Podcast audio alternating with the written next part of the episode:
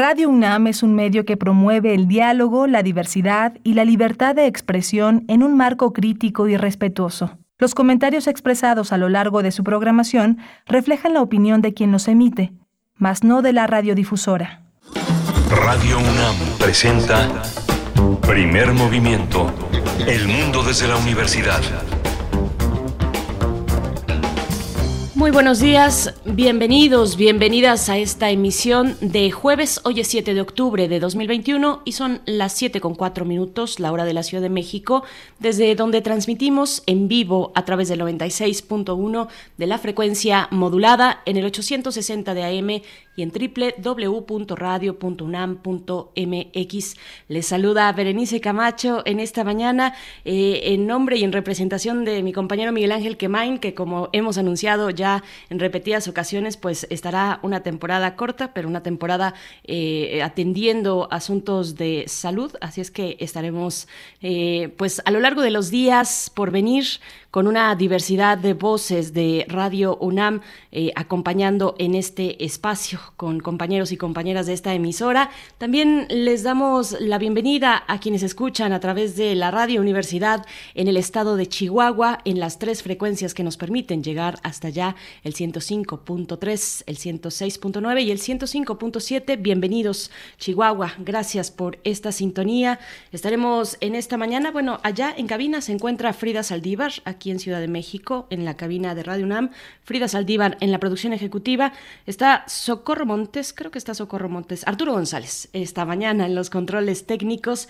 Y bueno, una mañana eh, con varios contenidos, diversidad de contenidos como acostumbramos en este espacio. Estaremos hablando al inicio, en unos momentos más, acerca de la Feria de Novedades y Remates Nómada de Libros UNAM que inicia el día de hoy, jueves, del 7 al 10 de octubre. Eh, tendrá lugar esta feria nómada y bueno, eh, se llevará a cabo además en el Museo de la Ciudad de Cuernavaca. Es la organización de esta Casa de Estudios de la UNAM y de Cultura UNAM, que además de acompañar con remates eh, y novedades también literarias, pues habrá un festival con distintas expresiones artísticas en torno y, bueno, como parte de la agenda de esta feria de novedades y remates nómada, pues no se lo pierdan porque va a estar en unos momentos más eh, con nosotros, va a estar precisamente Paola Velasco, quien es subdirectora de vinculación, comunicación y tecnología de la Dirección General de Publicaciones y Fomento Editorial de la UNAM. Así es que iniciamos con recomendaciones literarias y con este con esta feria nómada. Después después tendremos la colaboración de la doctora Gloria Delgado Inglada, como cada 15 días en jueves. Ella es investigadora del Instituto de Astronomía de la UNAM y comunicadora científica. Nos hablará en la sección de Observatorio Astronómico de la sonda Bepi Colombo que llegó a Mercurio. Pues bueno, los detalles nos lo dará la doctora Gloria Delgado hacia el cierre de esta hora, no se lo pierdan. Después tendremos eh, también, estaremos conversando en la nota del día con la doctora Susana López Charretón. Ella es viróloga, investigadora del Instituto de Biotecnología de la UNAM e integrante del Colegio Nacional. Es especialista en el estudio de la biología celular de la infección por rotavirus y astrovirus y pues nos estará conversando acerca de lo que ya se empieza a preparar el sexto encuentro Libertad por el Saber, la pandemia, retos y oportunidades. Eh, este encuentro que se da en el Colegio Nacional bajo la coordinación de Antonio Lascano Araujo y que tendrá lugar con actividades tanto en línea como presenciales del 17 al 23 de octubre de este año. Así es que bueno, Viene para octubre, vienen eh, pues muchos eventos interesantes. Este encuentro por la libertad, la libertad por el saber, pues eh, se, se, orienta en esta edición sobre la pandemia. Pues casi el monotema, que entre comillas monotema porque tiene tantas aristas que lo vuelve un tema muy complejo, el de la pandemia, y precisamente así se abordará en este encuentro, Libertad por el Saber, la pandemia, retos y oportunidades, con una gran diversidad de eh, participantes de distintas ciencias y disciplinas, pues que nos darán un panorama del presente y el futuro también, una proyección del futuro con respecto a múltiples factores de la pandemia No se lo pierdan esto para la nota del día, por ahí de las 8 o 10 de la mañana.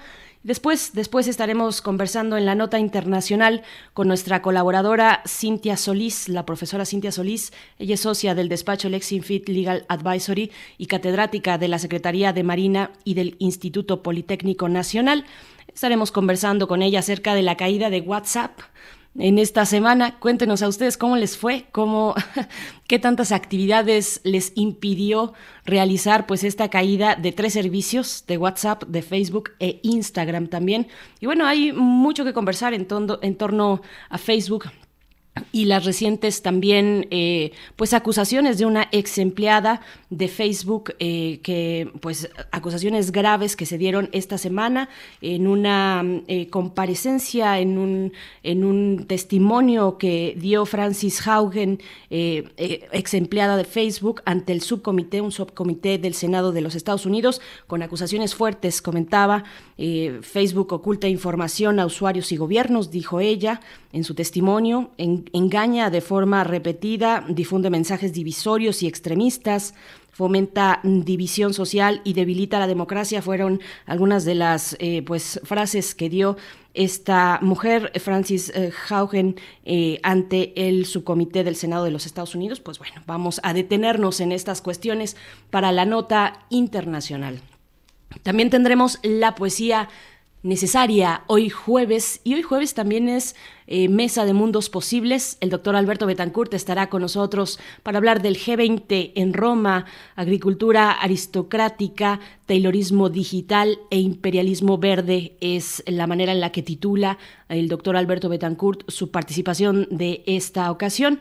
Él es doctor en historia, profesor de la Facultad de Filosofía y Letras de la UNAM y coordinador del Observatorio del G20 en esa misma facultad. Así es que bueno, estará muy interesante como lo está siempre eh, pues estas entregas y reflexiones del doctor Alberto Betancourt. Y hacia el cierre, hacia el cierre de esta emisión de jueves tendremos Derechos Humanos, nuestra sección de Derechos Humanos, con Alicia Vargas Ayala en esta ocasión. Ella es directora del CIDES, IAP, Centro Interdisciplinario para el Desarrollo Social. Es también integrante del Consejo Directivo de la Redim. La Redim que reúne a mm, múltiples organizaciones en México que trabajan por los derechos de las infancias y adolescencias en este país. Eh, la Red eh, por los Derechos de eh, la Infancia en México. Pues bueno, Alicia Vargas estará comentándonos sobre los derechos de las niñas, adolescentes y jóvenes mujeres en la era de COVID-19. Estos son nuestros contenidos para esta mañana y lo que ustedes quieran agregar a través de sus comentarios, que siempre son bienvenidos en nuestras redes sociales, arroba P Movimiento en Twitter, primer movimiento UNAM en Facebook. Pues de nuevo les invito a que nos cuenten cómo les fue con esta caída de WhatsApp hace un par de días de WhatsApp, de, sobre todo de WhatsApp, pero también de Facebook y de, y de Instagram. Eh, pero no sé si a alguien le urgía subir una fotografía, una imagen a Instagram. Lo que sí, eh, pues eh, urge y se vio comprometida, pues e, es nuestra comunicación cotidiana constante eh, a través de una plataforma como WhatsApp, una plataforma de mensajería. Pues bueno, vamos, eh, les invitamos a participar en redes sociales, a darnos los buenos días por allá, arroba Movimiento en Twitter, primer movimiento UNAM en Facebook. Y nos vamos a ir en este momento con nuestra cápsula informativa sobre COVID-19, este corte cotidiano que presentamos al inicio del programa cada día eh, respecto a la información nacional e internacional y también información de la UNAM, asimismo las recomendaciones culturales para hoy. COVID-19. Ante la pandemia, sigamos informados.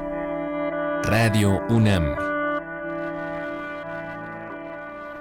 La Secretaría de Salud informó que en las últimas 24 horas se registraron 713 nuevos decesos, por lo que el número de fallecimientos de la enfermedad de la COVID-19 aumentó a 280.607. De acuerdo con el informe técnico ofrecido ayer por las autoridades sanitarias, en ese mismo periodo se registraron 7.697 nuevos contagios, por lo que los casos confirmados acumulados aumentaron a 3.699.621, mientras que las dosis de las diferentes vacunas aplicadas contra COVID-19 suman 104.554.441. Los casos activos estimados a nivel nacional por la Secretaría de Salud son 47.944.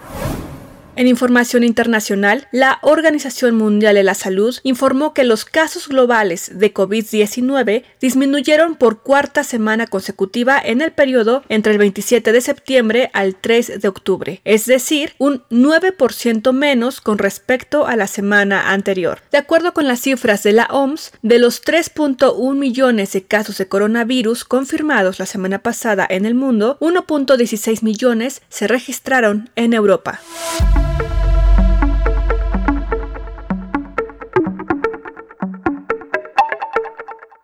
A un año del fallecimiento del Premio Nobel de Química 1995 Mario Molina, ocurrido el 7 de octubre, su principal legado es el trabajo sobre la reducción de la capa de ozono y el liderazgo académico ante la comunidad científica, consideró Carlos Amador Bedoya, director de la Facultad de Química de la UNAM. Por su parte, el director ejecutivo del Centro Mario Molina, Eduardo Bárzana García, dijo que a un año de su fallecimiento se mantienen iniciativas como el Acuerdo de París y las conferencias de las partes, COP. En recomendaciones culturales, bajo la curaduría de Santiago Gardeazábal, Transfrontera Colombia presenta este jueves al ensamble Como era en un principio, integrado por Ana María Fonseca Núñez en la voz, organeto y clavecín, y por Juan Camilo Araoz Casas, guitarra barroca y tiorba, quienes presentarán un programa de música antigua. La transmisión en vivo estará disponible a partir de las 8 de la noche a través del canal de YouTube de Música UNAM. Están en primer movimiento, quédense con nosotros y de momento escuchen Swing de José González.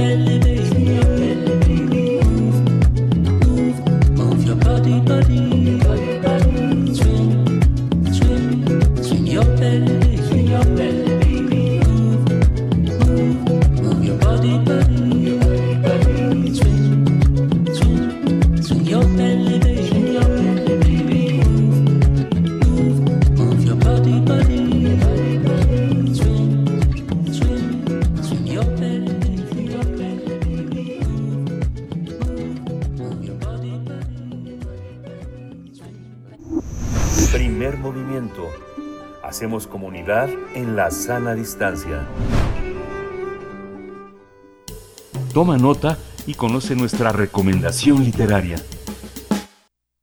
Con el fin de fortalecer la difusión de la lectura en México, nuestra Casa de Estudios realizará el Encuentro Cultural y Artístico Libro Sunam Nómada, Feria de Novedades y Remates. Mediante este evento se pondrá al alcance de la comunidad universitaria la amplia oferta editorial impresa de la UNAM, que permaneció a la venta en la librería electrónica durante el confinamiento por la contingencia sanitaria por COVID-19. Y es que durante casi dos años la pandemia nos ha impedido salir a las calles, a los centros de trabajo y de estudio, situación que implicó un mayor acercamiento a los libros, al cine u otras actividades culturales de manera virtual. A través del libro Sunam Nómada, Feria de Novedades y Remates, se ofertará una gran cantidad de ejemplares en las distintas ciudades del país, donde hay sedes universitarias. A esto se suma que habrá descuentos del 20% tanto en las novedades como en los volúmenes que integran la amplia variedad de colecciones producidas por la UNAM. Entre la oferta estarán incluidos diversos títulos publicados por entidades universitarias, que estarán a la venta a un costo menor de 100 pesos. Para conocer más detalles de esta feria, te invitamos a consultar el enlace web.crim.unam .mx diagonal flunk o consulta nuestras redes sociodigitales para tener más información. Tendremos una conversación sobre esta feria itinerante de novedades y remates que se realizará en Cuernavaca, Morelos. Este día nos acompaña Paola Velasco, subdirectora de Vinculación, Comunicación y Tecnología de la Dirección General de Publicaciones y Fomento Editorial de la UNAM. Bien, pues ya estamos con nuestra invitada de esta mañana, Paola Velasco. Te agradecemos esta participación. Muy buenos días y bienvenida a Primer Movimiento, a Radio UNAM. Buenos días, ¿cómo estás? Muchísimas gracias, Berenice. Siempre es un gusto enorme platicar contigo, platicar con ustedes. Muchísimas gracias. Pues bueno, eh, Paola, cuéntanos hasta dónde llega la oferta editorial de la UNAM. Eh, es eh, muy interesante que se titule esta feria de novedades y remates como una feria nómada. Cuéntanos, por favor, de cuáles pues son esos alcances de la literatura que se imprime en esta casa de estudios en la UNAM. Pues sí, bueno, como lo hemos platicado en ocasiones anteriores, somos una potencia, una potencia editora eh, realmente no hay universidades que, que publiquen el, el, nivel de conocimiento y de, y de obras literarias que tenemos acá en la UNAM. Hacemos alrededor de 2.000 eh, títulos al año en distintos formatos y eso pues es, este nos lleva prácticamente si hacemos la división a unos seis libros por día por supuesto que la pandemia ha modificado esas cifras, pero lo que es cierto es que no ha modificado en nada el interés de lectoras y de lectores por acercarse a los libros impresos. Y Libros UNAM Nómada es eh, pues este esfuerzo que estamos haciendo con toda la vocación y, voluntad de poder hacer llegar esa oferta impresa a todas las eh, a todas las sedes, hasta las representaciones que tenemos en la universidad, en los estados, tenemos FES, tenemos CENES eh, en, en, el, en, el país, y bueno, por eso somos ahora, eh, estamos proponiendo esta feria nómada, que vaya itinerando de un lugar a otro, eh, en la medida, por supuesto, todavía de las posibilidades, porque uno de las preocupaciones y de las pues de nuestras siempre presentes eh, objetivos es mantenernos todos en la seguridad de todavía hay que cuidarnos. Todavía hay que cuidarnos, Paola Velasco. Pues eh, cuéntanos acerca de estos retos que vislumbran ustedes desde la Dirección General de Publicaciones y Fomento Editorial de la UNAM, eh, los retos que nos ha dejado la pandemia. Por aquí, por supuesto, eh, como es natural, han circulado pues muchos especialistas en el tema, distintos involucrados en los distintos momentos de la cadena del libro, de lo que llamamos la cadena del libro. nos han dejado testimonios y también esfuerzos muy interesantes que han rendido frutos pero bueno, ahí están las eh, pues vicisitudes, los retos. Cuéntanos un poco cómo lo ven, cómo ven estos retos para las ferias de libro eh, que se dan, eh, pues por supuesto desde nuestra casa de estudios y, y en general, cómo ves la situación, Paula Velasco. Claro, pues para, como lo sabemos, ha un reto global, ¿no? Pero efectivamente para, para la, el mundo editorial, el mundo de los libros, pues el, el objetivo ha sido replantearse y el desafío así pues, replantearse cómo hemos hecho las cosas tradicionalmente y eh, mirar hacia otras ventanas de posibilidades, hacia otros horizontes. Pienso, eh, ustedes recuerdan la fiesta del libro y la rosa que hacemos acá en Libros UNAM, la primera edición de Fiesta del Libro y la Rosa que nos tocó hacer en pandemia, pues nos tocó apenas entrando en el confinamiento. Y eh, pues no lo cancelamos, sino que nos sentamos a pensar en posibilidades y decidimos hacer un formato virtual. Fuimos la UNAM, fue pionera en esa, en esa propuesta de hacer una feria de libro virtual y a partir de ahí muchísimas ferias eh, empezaron a tomar ese modelo como ejemplo y hacer ese tipo de actividades. Entonces el desafío ha sido replantearse. Eh, en esta ocasión, pues sabemos todavía que tenemos muchas de nuestras librerías eh, cerradas. Esperamos que pronto ya se puedan se puedan volver a abrir con igualmente sorpresas, novedades, cosas que nos hagan volver a acercarnos a ese espacio indispensable que son las librerías en nuestras vidas como, como ciudadanía también.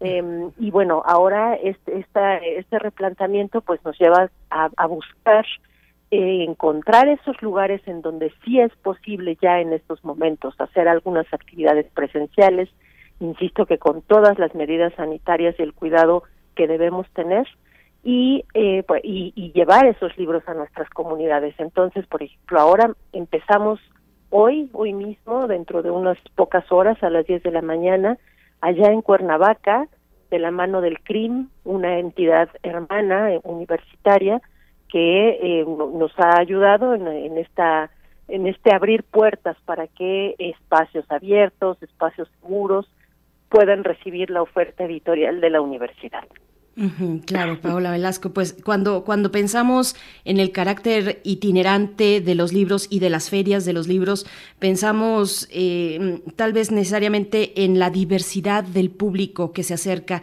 al público que está dirigido una feria como esta. ¿Cómo, ¿Cómo se proyecta este esfuerzo, llevar la literatura a poblaciones que son diversas? Eh, en este caso, bueno, en Cuernavaca, con el CRIM apoyando este esfuerzo de la Feria de Novedades y Remates Nómada, eh, pero, pero bueno, hay una gran diversidad eh, en los puntos hasta donde llega nuestra universidad. ¿Cómo se plantea una feria así abierta, diversa? Eh, cuéntanos un poco, por favor.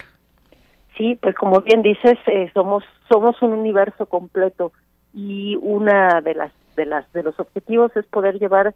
Sabemos que cada Inés, cada cada centro universitario, cada FES tiene incluso dentro de su de su programa de estudios eh, intereses particulares. Entonces, por supuesto que el objetivo es llevar esa oferta editorial que les que les que les sirva eh, para para las para la vida académica, pero también eh, la, la gran oferta de, de, libros que representa ese gozo por el conocimiento, ese gozo por la literatura, eh, por, por encontrarse proyectos de lectura personales y proyectos de lectura colectivos.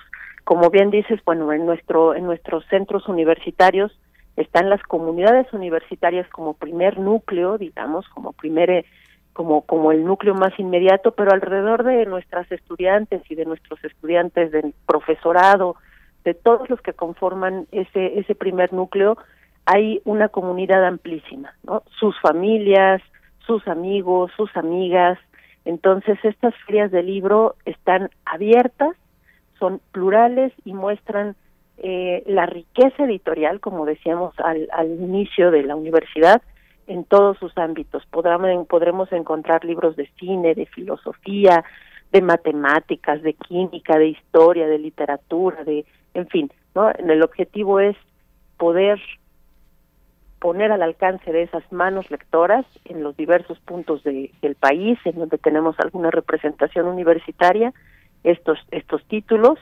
y sabemos la importancia que tienen las ferias del libro como puntos de encuentro, como, como incentivadores también de la, de la literatura, del, fomento a la lectura, y, y eso es muy importante para la universidad, ¿no? Saber que eso que eso sigue siendo y se mantiene siempre como un compromiso de fomento a la lectura, de, de, de poder poner al alcance de nuestra comunidad los materiales que les van a que les van a acompañar no solamente en sus estudios, en su vida académica, sino en su vida personal, en su vida como como ciudadanos, ciudadanas y, y que y que estamos ahí, y que estamos ahí llegando a muchos lugares de este país. Eh, y bueno, es una feria de novedades, de remates y de novedades también. Te pediría que nos cuentes un poco, Paola, Paola Velasco, acerca de las eh, novedades, de, de, los títulos y sobre todo eh, de cuál es la producción tal vez anual de novedades que tiene la UNAM y cómo se ha modificado esta producción en los tiempos de pandemia que estamos atravesando. Sí, bueno, pues ahora ha sido este este desafío que decíamos hace un momento es, global. Por supuesto que eh, se notó una tendencia, una tendencia hacia nos movimos todos eh, los, las entidades editoras de nuestra universidad hacia los formatos digitales que eso también eh, es muy interesante porque eh, de pronto el el el ebook, el libro electrónico, eh, no tenía tanta presencia, ha sido pues un instrumento que nos ha acompañado desde hace ya un buen rato, es decir, los libros electrónicos no son una novedad ni siquiera del siglo del siglo XXI, pero pues no no permean todavía del mismo modo en que lo hace un libro impreso, pero esta esta pues esta eventualidad que como como como conjunto humano nos ha, nos ha enfrentado a, replantearnos, eh, ha abierto ese, es, ese, ese interés y ese también romper eh, barreras quizá eh, emocionales, quizá eh, simplemente como, bueno, a, a todos, yo creo que a cualquier persona que le, que le preguntamos si prefiere el electrónico o el impreso, siempre nos gusta sentir el libro, olerlo, sopesarlo, en fin, ¿no? Siempre nos gusta tener un libro en las manos. Pero eh, también ha sido muy importante, hasta por motivos ecológicos, pensar en, en migrar algunas cosas, quizá no todas, pero sí migrar algunas, alguna parte de la producción editorial de, no solo de, la, de, de nuestra universidad, sino del mundo, a formatos electrónicos.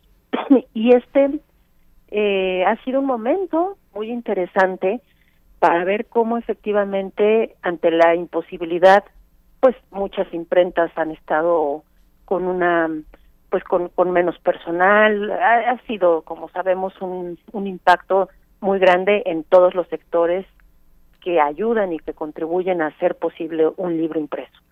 Entonces, migrar a estos formatos electrónicos también ha sido una un, replanteamiento y otra forma en que ahora reconocemos que, que podemos acercarnos a los libros y que también va borrando esas fronteras, es decir, libros inalcanzables porque se editan en otro país, en otra universidad, etcétera, eh, empiezan a, hacer a, llegarnos a través de estos formatos electrónicos en la en libros UNAM pues lo que hemos notado obviamente es que nuestra oferta editorial de libros electrónicos eh, ahora a partir de este impulso se vende en todo el mundo no tenemos tenemos pedidos compras del, libro electrónico en Europa en Asia en Latinoamérica por supuesto en América del Norte en Canadá Estados Unidos en fin es, es, eso es eso es muy interesante por lo que toca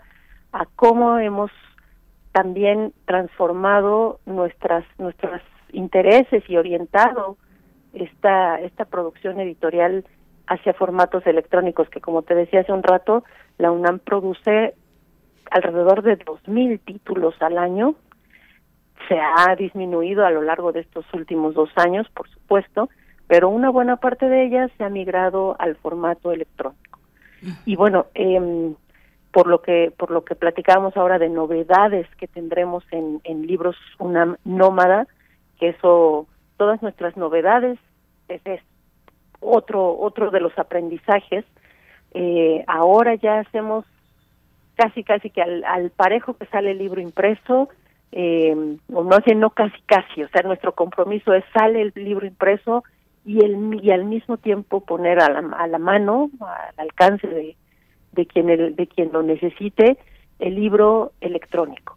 Entonces, bueno, las novedades que estaremos llevando a, a libros UNAM Nómada, eh, que, que tienen esa versión electrónica, ahora podremos encontrar la versión impresa ahí, en esas mesas, en esos estantes, en esos bonitos libreros que estarán allá por principio hoy en Cuernavaca.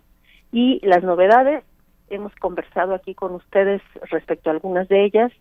Eh, conforme han ido saliendo, el, hace unos pocos días, todavía en el mes pasado, en, uh, en septiembre, lanzamos la colección México 500, que yo creo que todos nuestro nuestra audiencia la recuerda. Sí. La colección México 500, que es este acercamiento hacia la historia, que nos invita a hacernos nuevas preguntas a desafiar incluso la, la forma convencional como nos han enseñado la, la, historia en los últimos en las últimas décadas.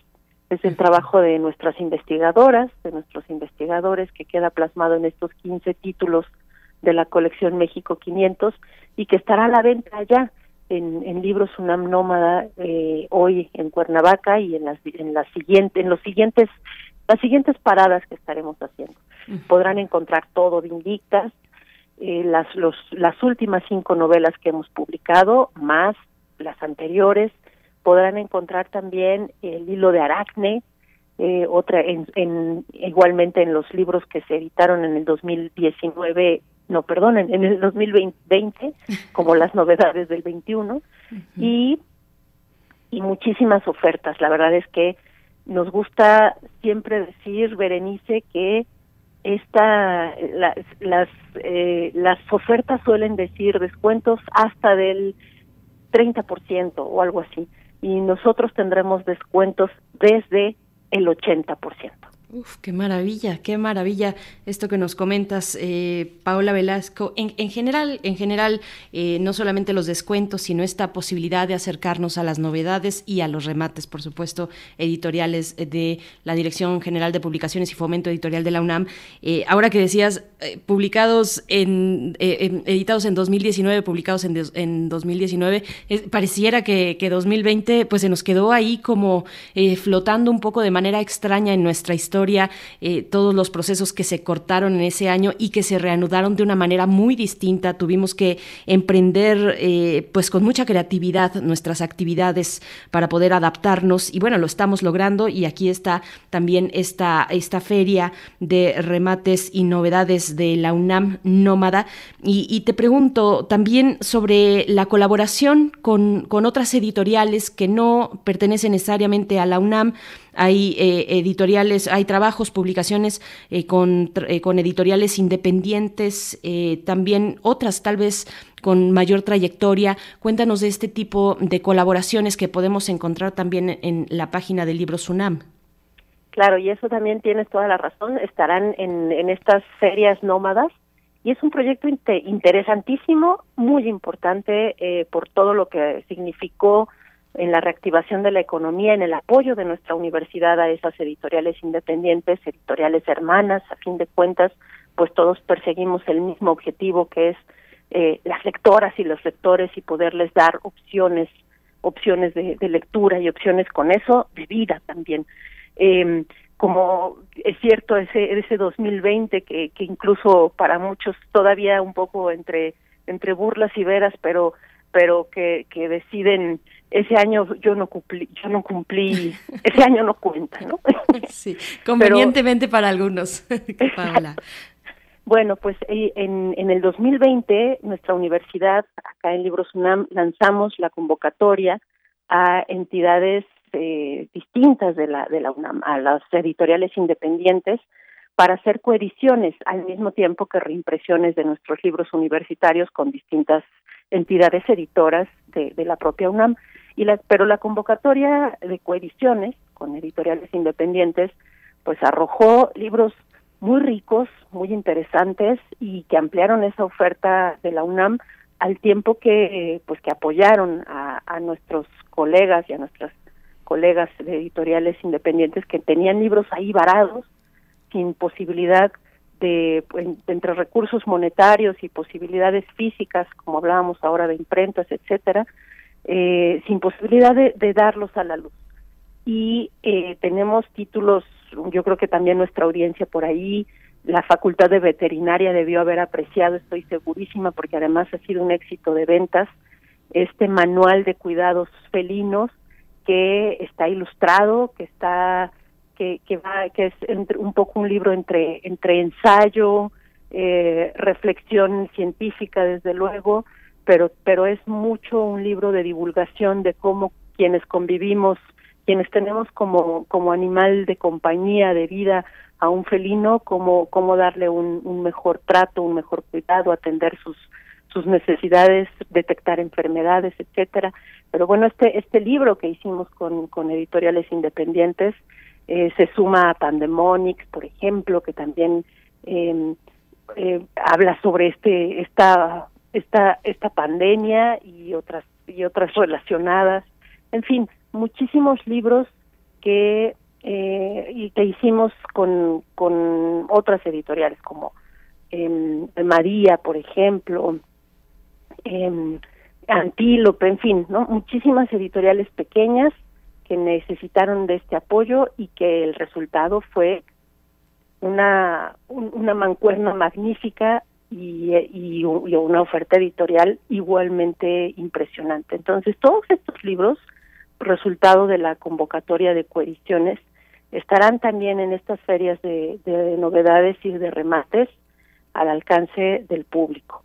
Eh, libros de poesía, de ensayo, está por ahí Teddy López Mills, por ejemplo, con un libro de ensayos que reflexiona de manera muy muy íntima, muy personal eh, sobre eh, lo que los miedos a los que nos enfrentamos en la cotidianidad, en fin, es eh, no no quiero hacerla de spoilers tampoco, pero hay de veras que hay unas unas cosas maravillosas que que fueron resultado de esa convocatoria y que están ahí. Desde luego están en la página de libros.unam.mx, donde seguimos manteniendo el 30% de descuento y el envío gratis a todo a todo México, pero este en estas ferias de libros de nómadas de remates y novedades van a estar ahí. Eh, a mí me emociona mucho que menciones este manual de cuidados felinos. Eh, yo soy persona de gatos. Estuve a punto de, a punto de, adquirirlo recientemente, pero me fui mm, más, me decanté ya finalmente por las colecciones de solo cuento. También está solo crónica, que entiendo son 13 tomos y 3 tomos, eh, mm, 13 tomos de solo cuento y, y 3 tomos de solo crónica, porque nos estás comentando acerca también de colecciones, nuevas colecciones como Hilo de Aracne o Vindictas, por supuesto, pero hay otras colecciones que están ahí y que ya pueden considerarse como clásicos de la producción editorial de, de, la UNAM. Cuéntanos acerca de, de, esas otras colecciones que hay que descubrir, eh, que tenemos ahí eh, en esta posibilidad y ahora con estos descuentos, Paola. Sin duda, por ejemplo, bueno, ahora, ahora platicaremos de solo cuento y, de, solo crónica, de, ensayo también que viene, que está que está ya por ahí, pero me haces recordar a la colección Relato Licenciado Vidriera, una colección emblemática también de la UNAM que inició en 2003, que ya es un clásico de nuestras colecciones. Son libros de, de formato eh, de bolsillo que, eh, que en muy pocas páginas reúnen una pieza maestra, una verdadera joya de la narrativa universal. Y ahora a nuestro auditorio, pues me gustaría contarles y, y que lo tuvieran ahí en la mira, son son libros que que por su densidad su, su breve su, su breve pues bueno son son narraciones breves que están entre a, caballo entre la novela corta y el relato el cuento largo por eso la colección se llama relato licenciado vidriera eh, son magníficos para para leer en, el, en un trayecto en una sala de espera para leerse en una tarde en familia. Son, son historias, bueno, primero que se pueden leer así, de un sentón, de una sentada, eh, y lo, y lo segundo es que, que tienen esta, eh, tener la colección Relato Licenciado Vidriera, solamente tener esa colección en los libreros del, de casa, ya nos da un, un horizonte literario de, de la producción universal riquísimo, ¿no? Es decir, con que leyéramos esta coleccioncita podríamos tener una, una idea de cómo la humanidad ha ido transformando sus formas de narrar con, con piezas maestras y con pues con obras magníficas. Eso es Relato Licenciado Vidriera, que por cierto, eh, habrá algunos títulos que estarán desde voy a voy a hacer este el, el, el, gran anuncio, pero desde entre 10 y 20 pesos se los podrán encontrar. Lo mismo que pequeños grandes ensayos, yo escribo ensayo y es una colección que para todo ensayista, pero no solo para un ensayista, sino para el público en general es un es un es un infaltable no son estas igualmente pequeños pequeños volúmenes eh, que encierran ese grande gran conocimiento ese grande ese literatura ese gran ensayo que nos ha que, que nos abre puertas hacia otras hacia otras culturas ideas etcétera. Entonces bueno esas son dos pequeñas colecciones pequeñas por su formato enormes por el contenido que están presentes en estas ferias de, novedades y de remates y que siguen dando novedades, por cierto, en este en pequeños grandes ensayos publicamos recientemente un libro de Sabina Stirling eh, que es un antecedente ella ella incluso pues por ahí se dice que, que Freud de alguna forma tomó sus ideas y como sabemos también por el esfuerzo Vindictas que la, UNAM ha venido haciendo, pues muchas mujeres se quedan atrás de, de, de sus propias ideas porque ha llegado un, un hombre a, y, y, y, bueno, es el que tiene el reflector. Pero Sabina, lo que hemos podido investigar es que de muchas formas fue eh, el antecedente de Freud y de donde él tomó también varias de sus propuestas que se volvieron canónicas para para la para la no solo para la psicología sino para cómo entendimos el siglo XX como pulsión de vida pulsión de muerte. Esos conceptos de los que ella fue pionera y que y que no lo sabíamos pues no no, estaba ahí su figura velada por el por el gran sol que, que representó Freud en el siglo XX y que sigue representando todavía en nuestros tiempos. Entonces pequeños grandes ensayos tienen estas novedades. Eh, lo mismo que relato licenciado Vipiera publicamos un, cuento gótico de George Eliot, del que no diré más, pero a mí me asombró que es la primera vez que, que leo en un, en un en una historia de este tipo o que la, la, el resucitar de una mujer a través de una transfusión de sangre. Digo, no diré más porque no nos gusta tampoco hacer spoilers, pero pero estos libritos estarán ahí, dos colecciones maravillosas y Solo Cuento, que como bien dices es un clásico también. Solo Cuento es una colección que terminó ya, que ya no, es decir, los libros que existen están ahí, ya se cerró su ciclo, por lo que es otro motivo más para salir corriendo a, buscar Solo Cuento y armarse de esa colección imprescindible. Y eh, Solo Cuento da paso ahora a Crónica, efectivamente, del que ya van dos, dos volúmenes y a una nueva que es ensayo que estamos eh, hay un hay un volumen publicado y estamos trabajando en el segundo volumen en este año pues que seguramente verá la luz en el 2022 pero que son que se estoy segura de que se van a convertir igual que solo cuento en ese en ese hito de nuestra universidad de cómo acercar en antologías eh, la gran producción literaria, reflexiva, histórica del mundo a, a, toda nuestra comunidad y a, y a todas las lectoras y lectores de México. Por supuesto, pues Paola Velasco, qué, qué delicia de charla. Podríamos quedarnos aquí un rato más, bastante tiempo, hablando de toda esta producción editorial.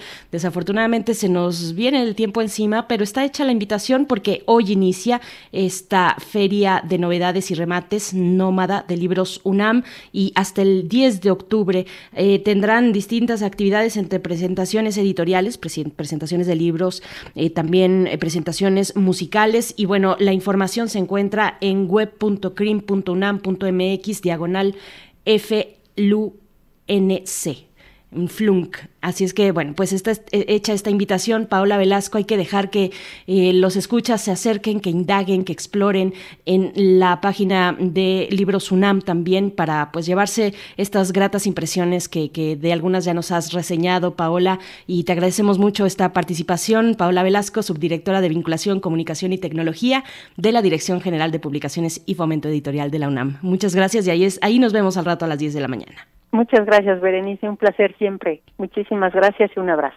Hasta pronto, muchas gracias. Bueno, pues vamos, vamos a ir directamente a música de Osos. Está a cargo de esta canción que se titula Instrucciones para dejar ir.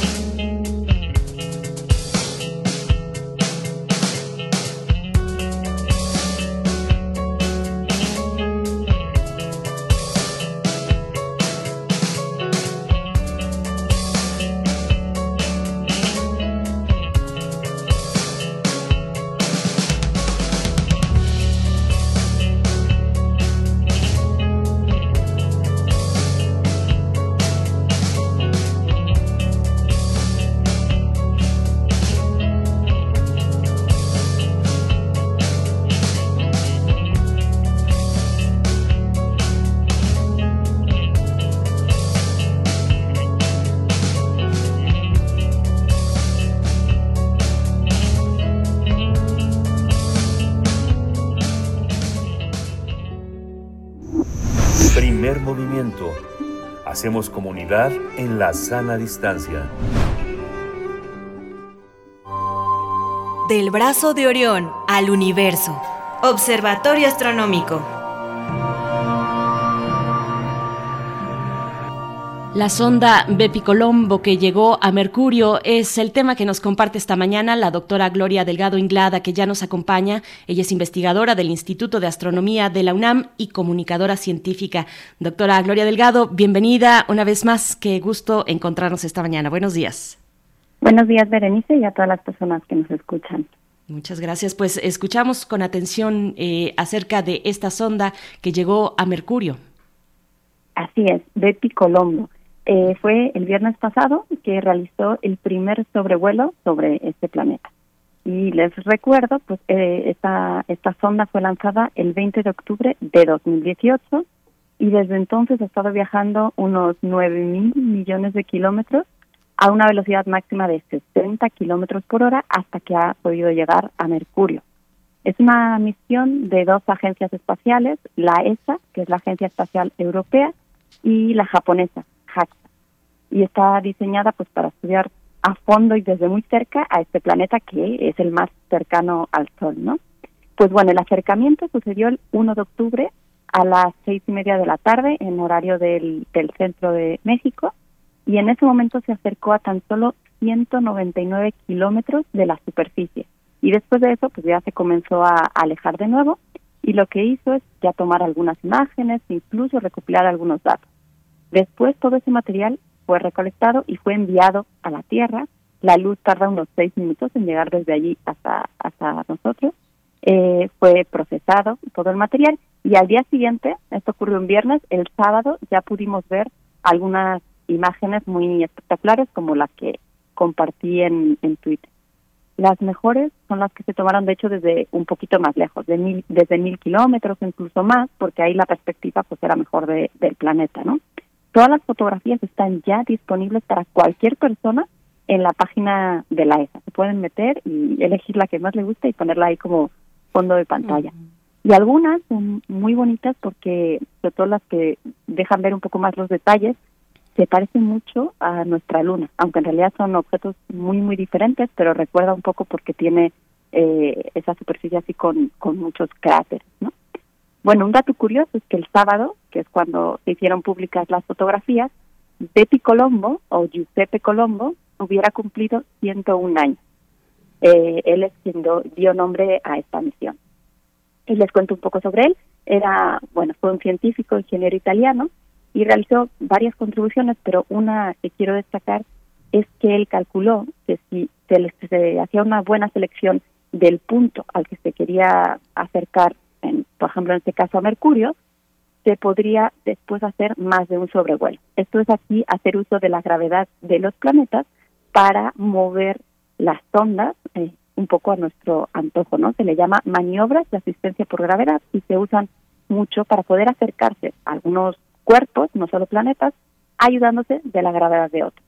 Entonces al final pues cuesta menos esfuerzo, menos combustible, aunque todo tiene que ser muy preciso. Si ahora nos centramos en Betty Colombo, pues para poder llegar a su destino, que es una órbita final que estará a una distancia más o menos de 480 o hasta 1500 kilómetros, la sonda va a tener que pasar por haciendo estos sobrevuelos por diferentes puntos, ¿no? En total van a ser nueve, uno alrededor de la Tierra, que ya fue en abril de 2020, dos alrededor de Venus, que también ya sucedieron, en octubre de 2020 y en agosto de 2021, y seis sobre Mercurio. Entonces, este que acaba de realizar, pues es el primero de seis que, que hará en total, y los siguientes pues sucederán entre junio de 2022 y enero de 2025, así que vamos a tener más oportunidad de, ver imágenes como esta. Eh, llegará a su posición final al que interesa para hacer todo el análisis científico y la recopilación de los datos en diciembre de 2025. De hecho, la misión científica como tal va a comenzar en el 2026 y finalizará pues unos dos años después. Bueno, y un poquito más de información sobre la misión. En realidad, son dos orbitadores, uno que es de la Agencia Espacial Europea y otro es de la japonesa, y van a tener eh, experimentos, van a realizar experimentos complementarios, son instrumentos complementarios que van a estar estudiando y orbitando a la vez a Mercurio. Y hay también un módulo de transferencia que es el que va a dirigir a estos orbitadores a los lugares en, los que tienen que estar. Y, y bueno, por si hay quien se pregunta por qué enviar una sonda a Mercurio, a este planeta, pues a lo mejor se sorprenden, pero es el planeta menos explorado de los planetas rocosos. Desde la Tierra, de hecho, es muy difícil observarlo por su posición y por lo cerca que está del Sol. Y desde el espacio, solo ha habido otras dos misiones que se han acercado.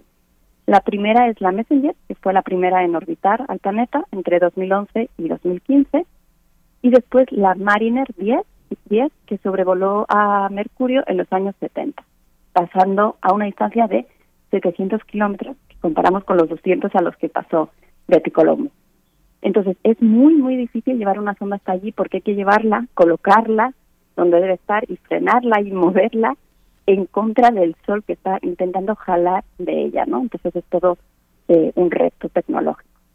Y ahora un poquito eh, más sobre Mercurio, bueno, está muy cerca del sol, como ya les dije, y esto hace que la temperatura en su superficie pasa desde menos 180 grados hasta 430. Es decir, 600 grados de diferencia entre el día y la noche. Así que no, no suena como un lugar muy recomendable para pasar ahí una temporada. Además hay zonas en las que nunca cae un rayo de sol, es decir, está permanentemente en oscuridad y por lo tanto pues cubierta de, de hielo. Y hay otras que están en una exposición casi continua al sol, o sea que debe ser como estar en un horno literalmente. La distancia entre Mercurio y la Tierra está entre 80 y 220 millones de kilómetros, porque depende de en qué punto de la órbita está cada planeta. Y entre Mercurio y el Sol tenemos 58 millones de kilómetros más o menos. Este planeta es casi tres veces más pequeño que la Tierra, de hecho solo es un poco más grande que la Luna, y su masa es 18 veces menor que la de la Tierra. Y algo curioso, tarda 58 días terrestres en dar una vuelta sobre sí mismo y 88 días terrestres en dar una vuelta alrededor del Sol. Entonces, un año dura un día y medio. Imaginen. Qué maravilla. Y, bueno, ¿qué se quiere saber de Mercurio? Pues básicamente todo. Se quiere estudiar el interior, se quiere estudiar la superficie, su campo magnético, entender cómo ha sido la vida de este planeta tan cerca de, de su estrella, ¿no? Por ejemplo, se va a intentar hacer un mapa muy detallado de su superficie. Para ello se va a utilizar un láser que se envía desde la sonda y uno puede calcular lo que tarda en llegar y en regresar y con eso hacer este mapa. También hay unos unas regiones, unos, una especie de huecos que fueron observados por la sonda Messenger y que no se entienden bien. Parece que son eh, pues unas, algo más o menos reciente y, y se quiere seguir estudiando. Entonces, Bepi Colombo tiene la capacidad de estudiar en mucho más detalle lo poco que se conoce. Otra cosa es cómo se formó. Una de las teorías dice que que, Mercurio se formó, era anteriormente un cuerpo muy grande, después sufrió un gran impacto, parte de su de su de su roca, de su material salió volando y entonces quedó de ese tamaño.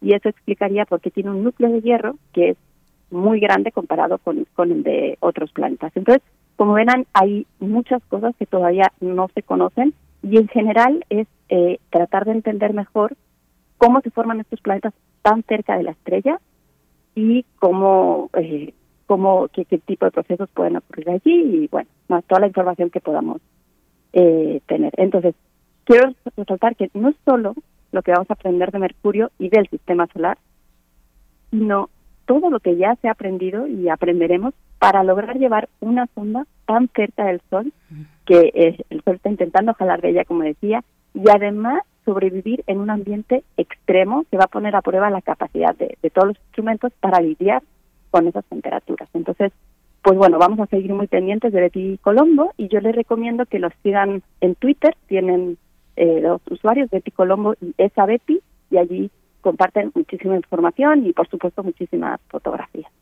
Pues te agradecemos, como siempre, doctora Gloria Delgado Inglada. Ojalá podamos ir dando cuenta de estos hallazgos de que se van recabando por medio de esta, son, de esta sonda Bepi Colombo. Ya los estoy siguiendo también. Y en tu cuenta de Twitter, Glodeling, nos compartes estas imágenes. Qué, qué maravilla y qué belleza. Y bueno, cuánto aprendizaje hay por delante con respecto a este viaje, a esta misión. Muchas gracias por esta participación, querida doctora Gloria Delgado. Nos encontramos en 15 días contigo. Gracias, un abrazo para todos. Gracias, hasta pronto. Bueno, son las 8 de la mañana, ya nos dio la hora de despedirnos de la Radio Universidad de Chihuahua. Les dejamos con su programación habitual en estas tres frecuencias, el 105.3, el 106.9 y el 105.7. Nosotros aquí en Primer Movimiento continuamos, pero vamos antes al corte. Síguenos en redes sociales. Encuéntranos en Facebook como Primer Movimiento y en Twitter como arroba PMovimiento. Hagamos comunidad.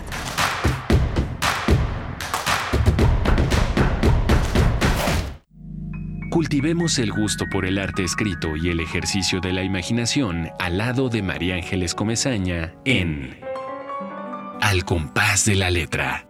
Rutas literarias para viajar entre textos poemas y cartas. Todos los jueves a las 18 horas por el 96.1 de FM. Radio UNAM. Experiencia sonora.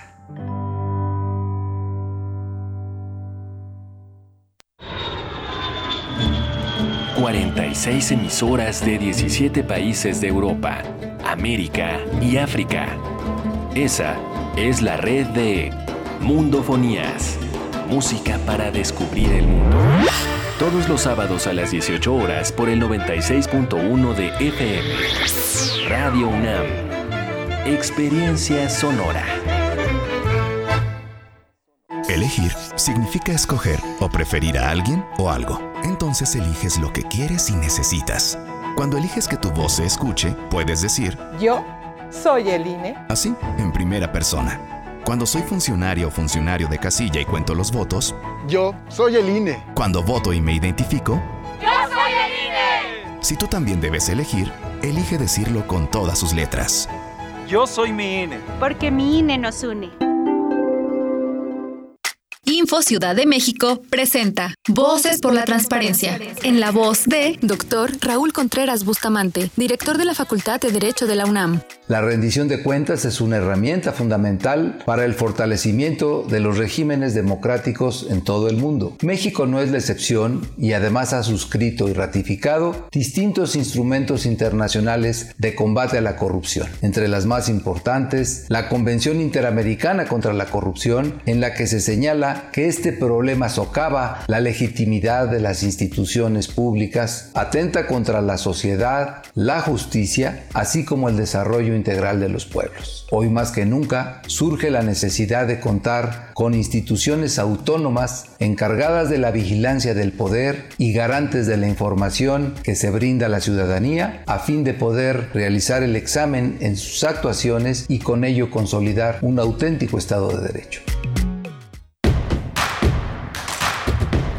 Queremos escucharte. Llámanos al 55 36 43 39 y al 55 36 89 89.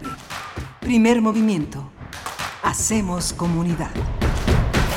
Buenos días, estamos de vuelta en primer movimiento aquí en Radio UNAM en este jueves, emisión de jueves de 7, 7 de octubre de 2021. Son las 8 con 3 minutos, la hora de la Ciudad de México, donde transmitimos en vivo eh, en esta mañana que se encuentra Frida Saldívar, allá al frente de esta orquesta radiofónica en la producción ejecutiva. Está Arturo González en los controles técnicos. Eh, yo soy Berenice Camacho y le saludo en nombre de mi compañero Miguel Ángel Quemain, que está atendiendo sus asuntos de salud, estará una temporada así, pero estamos aquí llegando a esta segunda hora donde nos conectamos también, nos enlazamos con la radio Nicolaita en el 104.3, qué gusto llegar a Morelia y pues bueno, también eh, comunicarles eh, algo que ya empieza a correr, por supuesto, en las redes sociales, se ha anunciado ya esta mañana, eh, esta mañana para México, hace unos, pues un par de horas, al ganador, el nombre del ganador del Premio Nobel de Literatura 2021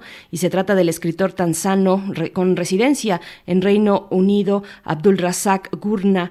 Eh, uno, algunos de los argumentos que se dan para este galardón, para decantarse por este escritor tanzano, es sobre su penetración intransigente y compasiva en los efectos del colonialismo y el destino de los refugiados en el abismo entre culturas y continentes. Así es que, bueno, pues está ya eh, dada, bueno, en esta semana además que se han nombrado ya a otros premios Nobel de las ciencias, por ejemplo. Estaremos eh, seguramente muy pronto dando cuenta de los perfiles, eh, tanto en la ciencia como en la literatura del premio Nobel pues bueno, ya está hecho este anuncio. Y en esta mañana, en esta mañana donde repito, nos enlazamos con la radio Nicolaita, tendremos en unos momentos más para la nota del día eh, los detalles sobre el sexto encuentro, Libertad por el Saber, un encuentro que organiza, que se da eh, eh, en el Colegio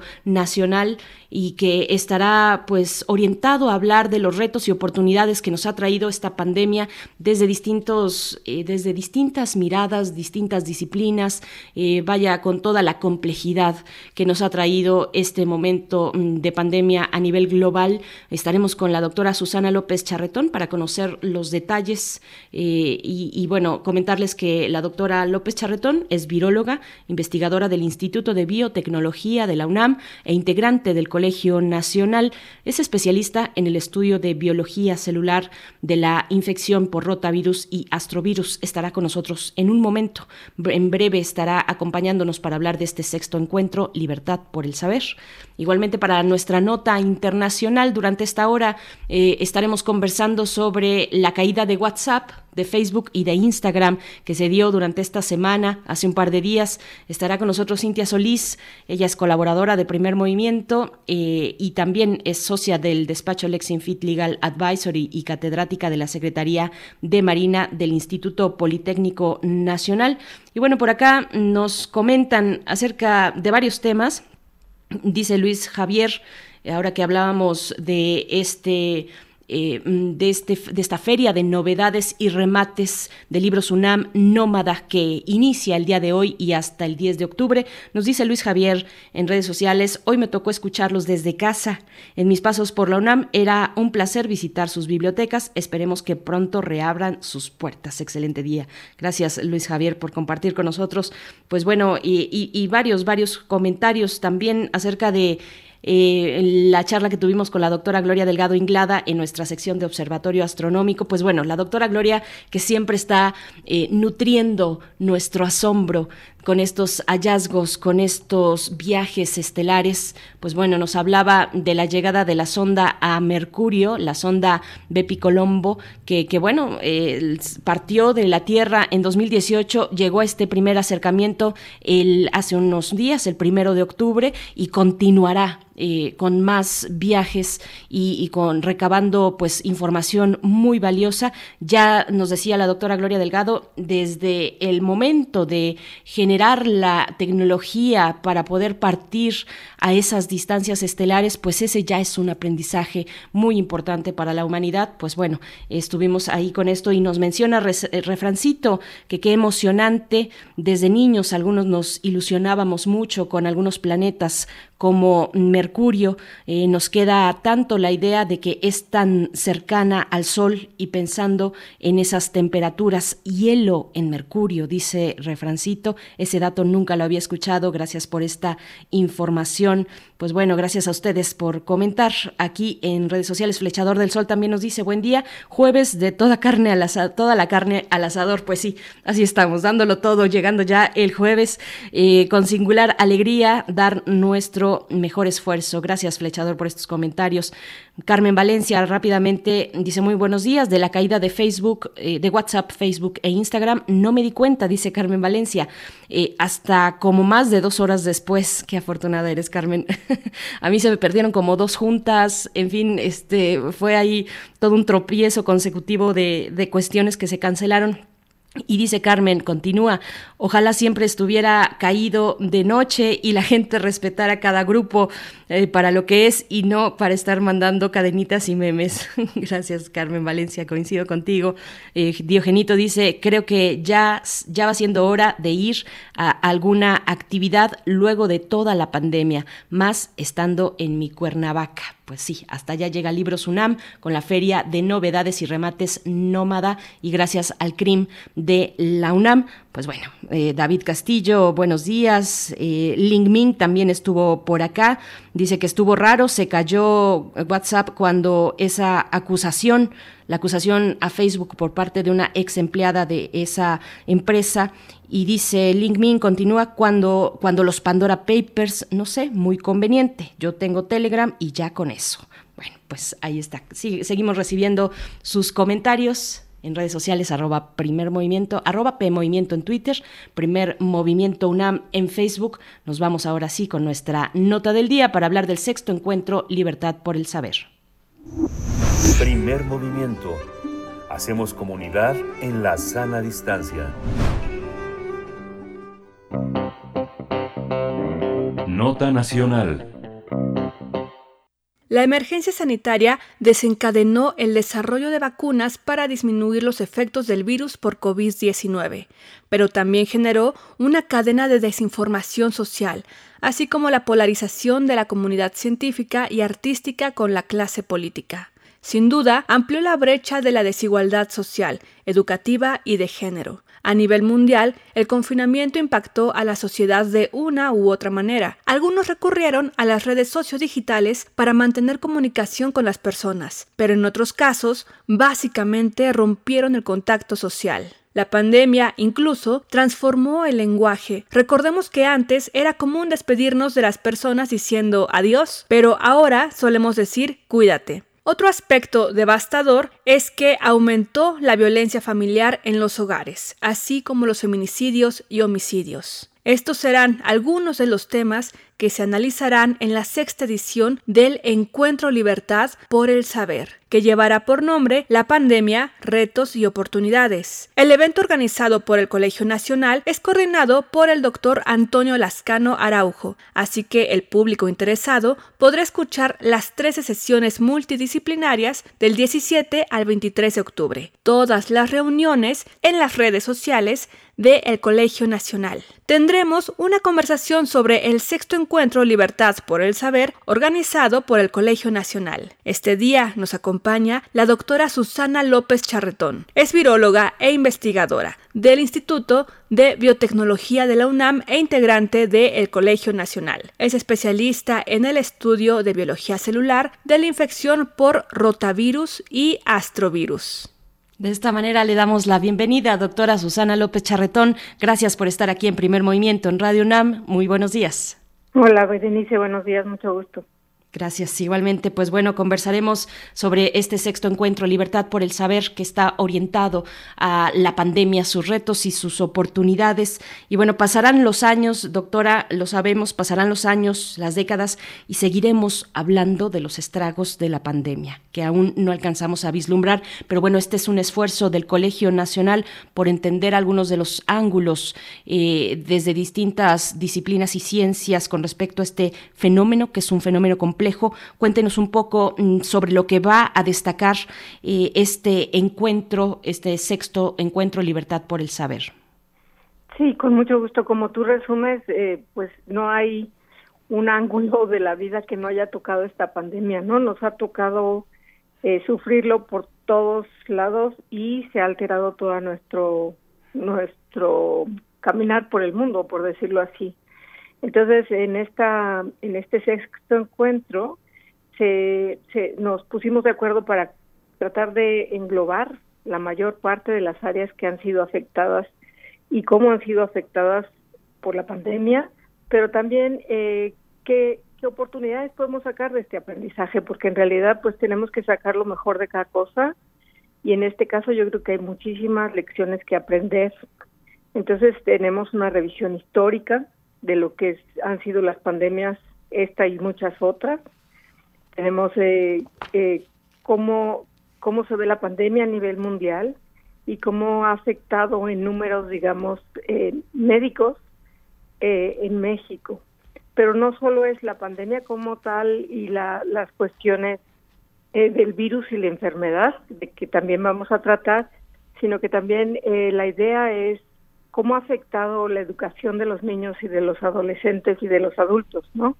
Como ahora se ha cambiado todo lo que es la educación, la cultura, que hemos dos años llevamos de no poder eh, ver teatro, cine, conciertos y desde el ángulo de los de los artistas, cómo les ha afectado en su actividad este tipo de pues este esta pandemia. Ahora también en cuanto a la salud, no solo es la salud eh, física, sino que también ha habido un aspecto de salud mental tremendo que también se va a tocar.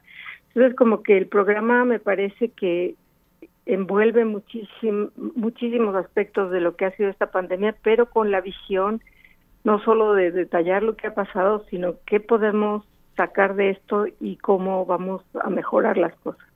Por supuesto. Bueno, y, y, es que toda esta mención, este listado de algunas de las eh, de los ámbitos de nuestra vida que se han modificado, eh, que han cambiado, pues nuestra idea misma de lo que es la vida, la vida humana con relación a su entorno, al entorno eh, natural, y, bueno, eh, cómo nos relacionamos con ese entorno. Cuéntenos un poco al respecto, doctora Susana López Charretón, esa, eh, esa manera en la que cambió, en la que se modificó nuestra mirada con respecto al mundo más pequeño que no vemos a simple vista, que necesitamos de tecnología para poder observar, pero que ha modificado nuestra vida de, de una manera eh, tan, tan importante y tan rotunda.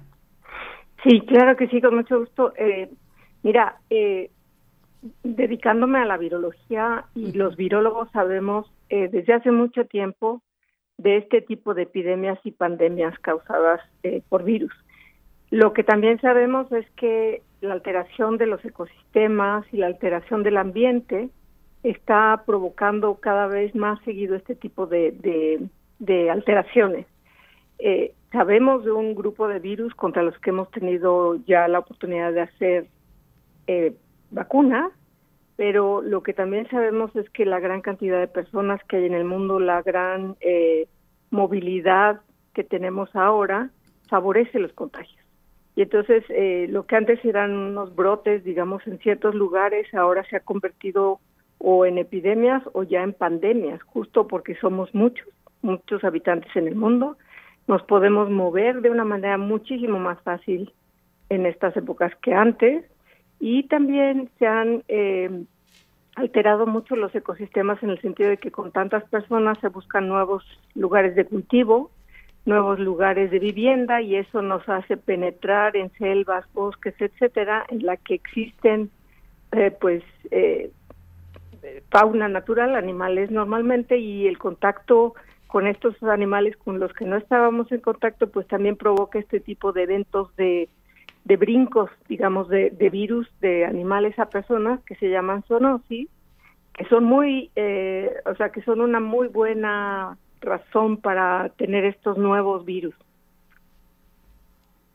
Claro, doctora, y, bueno, ya desde muy temprano en la pandemia para México, eh, en febrero, en febrero fue que se eh, descubrió y apareció el primer caso de coronavirus de SARS-CoV-2 en, en, nuestro país. En ese mismo mes del año pasado, el Colegio Nacional ya organizaba un encuentro similar eh, similar para hablar a, partir de mesas redondas con distintos expertos de distintas disciplinas que descubrieron, eh, que discutieron, perdón, las, pues las consecuencias de lo que se eh, acercaba de esta amenaza de tener una pandemia sin control. Cuéntenos cómo ha cambiado la perspectiva para la organización de eventos como este por parte del Colegio Nacional y, y bueno, qué ha cambiado y qué proyecciones nuevas se han encontrado para poner a disposición de quienes se acerquen eh, a partir del 17 y hasta el 23 de octubre a este sexto encuentro Libertad por el Saber.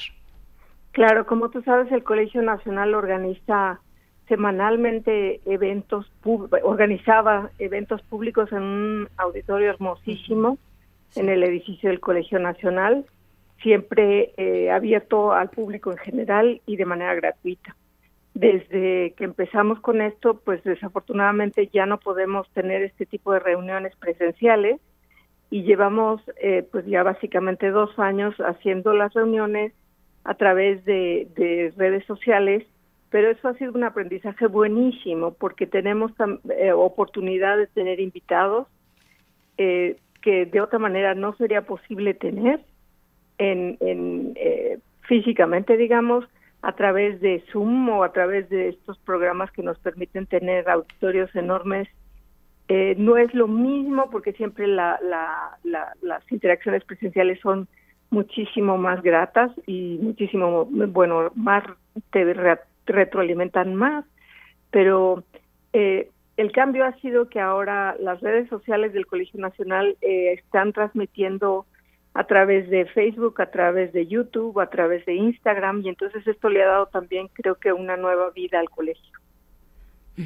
Tal vez por ahí pensar, bueno, lo que nos dan las redes sociales eh, son eh, cosas positivas y negativas, por supuesto también, pero en este caso lo positivo de acercarse a otros públicos, tal vez, doctora Susana López Charretón, eh, cuéntenos de esta experiencia del diálogo que tiene el Colegio Nacional a partir de la virtualidad con otros públicos, con comentarios abiertos, que generalmente se daba, como, como usted lo, lo menciona, en, en aquellas sesiones eh, semanales o que semana con semana se iban dando eh, con público abierto de manera presencial antes de la pandemia. Ahí llegaba cualquier tipo de persona, cualquier persona, pues cualquier tipo de diversidad eh, de público se acercaba y preguntaba levantando la mano y pues era un diálogo directo con los especialistas en el panel.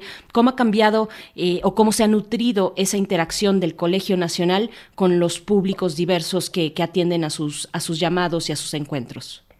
Pues eh, igual tenemos esta facilidad de que a través de programas como Zoom, podemos eh, tener la oportunidad de dar las charlas desde distintos lugares y recibir preguntas y respuestas a través de, Zoom o de, bueno, chat, ¿no? Pueden escribir sus preguntas eh, y creo que esto está dando una mayor visibilidad en todos los sentidos.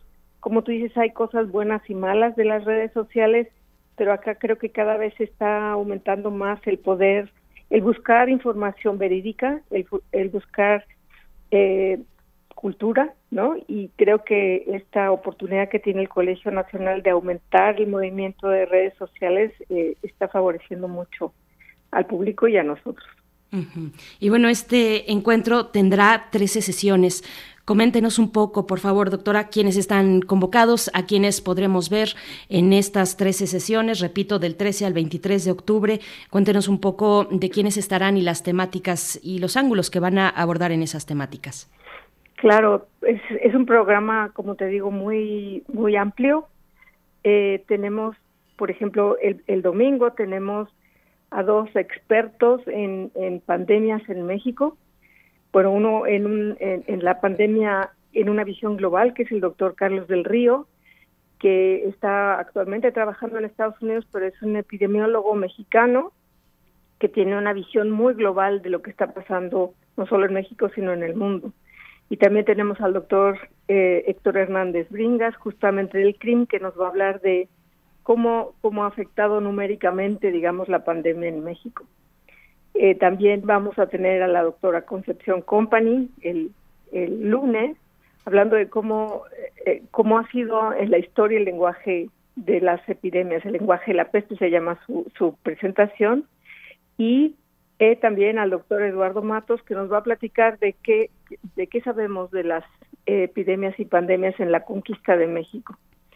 Eh, también vamos a tener una presentación el lunes eh, de los sistemas de salud, qué, qué, qué limitaciones sí tenemos desde los aspectos legal, eh, de salud y de salud mental, que en esta participan el doctor José Ramón Cosío, el doctor Julio Frenk y la, la doctora María Medina Mora, que son expertos en los temas que mencioné.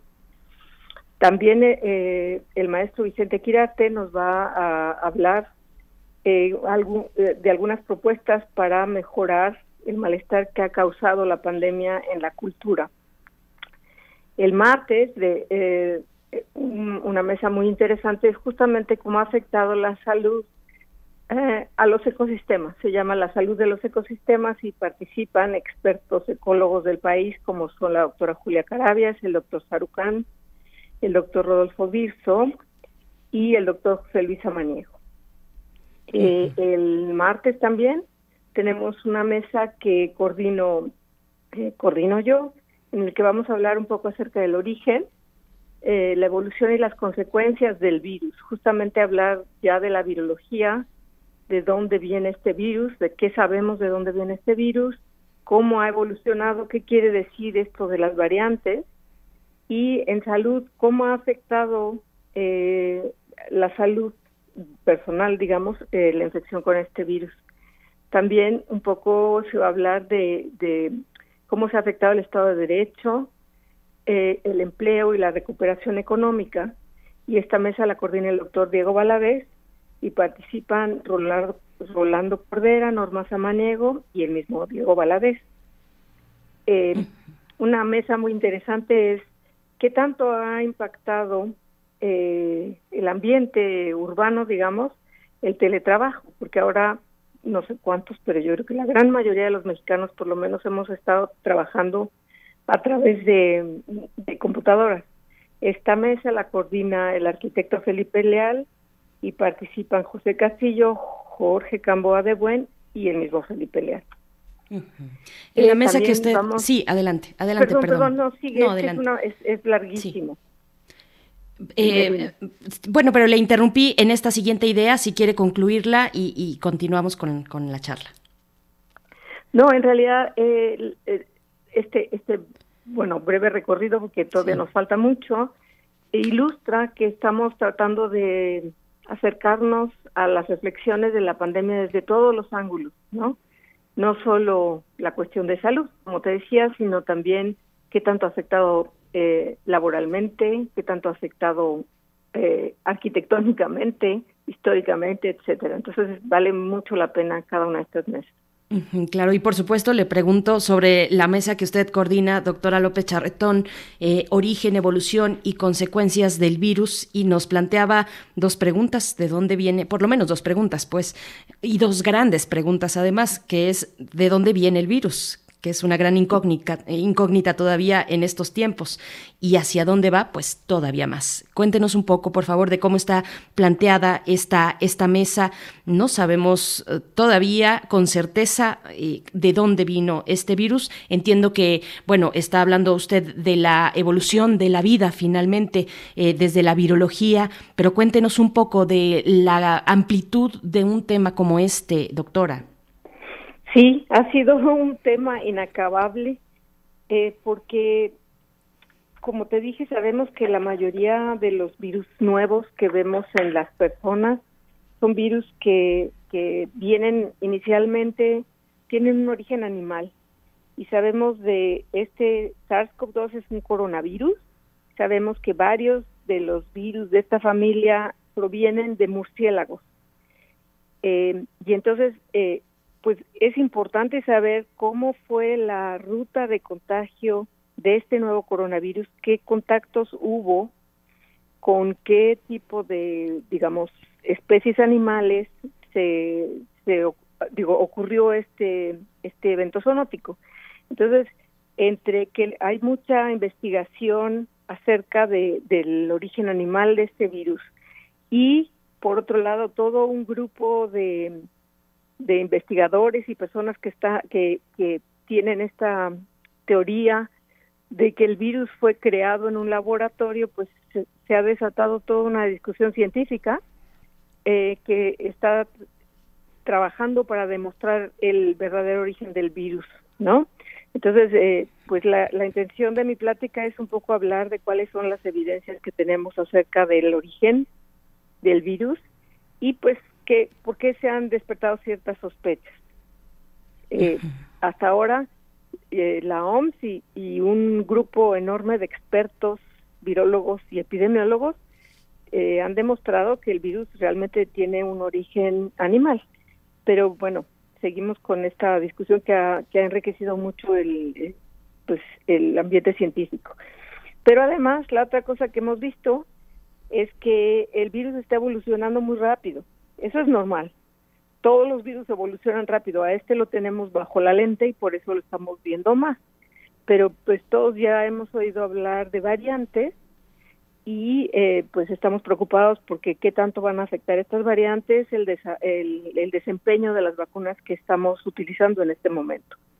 Entonces, eh, el doctor Lascano va a tocar el tema de cómo, cómo suceden estas variaciones, qué es lo que está pasando en el, en el genoma del virus que está habiendo estos cambios y cuáles son los mecanismos moleculares que afectan, digamos, eh, las características de este virus. Es, es un, un, virus que estará con nosotros, que nos va a acompañar. ¿De, de qué manera, hasta qué punto, eh, cuáles son las proyecciones que tiene la ciencia hasta el momento en términos de cómo evoluciona lo que nos está comentando doctora López Charretón, cómo evoluciona un virus como este, hasta, hasta dónde nos acompañará en nuestra existencia, eh, un poco de los avances, hallazgos que se, tiene, que se tienen desde la ciencia con respecto al SARS-CoV-2? Sí, pues mira, como todos los virus, eh, una vez que se adapta a crecer en el organismo humano, pues eh, ya ya se quedó, ¿no? O sea, estos virus se vuelven endémicos. Es como uno de otros tantos virus que tenemos eh, como tormentos, digamos, de la especie humana. Eh, te, te, digo, por ejemplo, el virus de sarampión, pues tiene miles de años ya en la población humana empezó como una pandemia, pero pues finalmente ya la adaptación del virus al ser humano es irreversible. Entonces, eh, lo que lo que va a pasar es que vamos a tenerlo como uno más de los virus que afectan a la humanidad. Eh, quizás ya con el uso de vacunas eh, empecemos a tener ya nuestros brotes epidémicos con esta gran cantidad de enfermos y muertos, sino que pues la gente va a pasar como una gripa de tantas que pasamos, pero pues primero tenemos que vacunarnos todos, ¿no? Para que nuestro sistema, nuestro organismo aprenda a reconocer ese virus y atacarlo. Bien, pues ojalá que no nos perdamos este sexto encuentro Libertad por el Saber, la pandemia, retos y oportunidades que coordina el doctor Antonio Lascano Araujo en el Colegio Nacional. Estará pues disponible del, del 17 al 23 de octubre en las redes sociales del Colegio Nacional. Yo acostumbro eh, acercarme a través del canal de YouTube, pero bueno, pueden hacerlo también en Facebook y en Twitter, incluso en Instagram. Pero bueno, ahí están las coordenadas digitales para poder eh, llegar a este encuentro que nos dará pues mucho saber y todavía también, sobre todo, muchas preguntas para, para el futuro inmediato. Le agradecemos esta charla, doctora Susana López eh, Charretón, investigadora del Instituto de Biotecnología de la UNAM, integrante del Colegio Nacional. Muchas gracias. Muchas gracias, no se lo pierdan, hay para todo el público. Así es, hay para todo el, público y nos dicen por acá que sí, que Carmen Valencia dice en Twitter, el Colegio Nacional nos ha dejado muchas enseñanzas con sus conferencias abiertas en redes sociales, gracias al Colegio Nacional. Bueno, pues ahí está este mensaje. Hasta pronto, doctora López Charretón. Nos vamos a ir a escuchar recomendaciones literarias en este momento desde el Fondo de Cultura Económica. Son las participaciones que cada semana nos hace, nos recomienda nuestra colega y escritora también, Verónica Ortiz. Vamos a escuchar.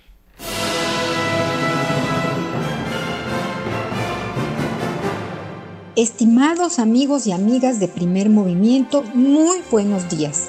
En este mes de la ciencia les traigo tres títulos que estoy segura gozarán tanto como yo.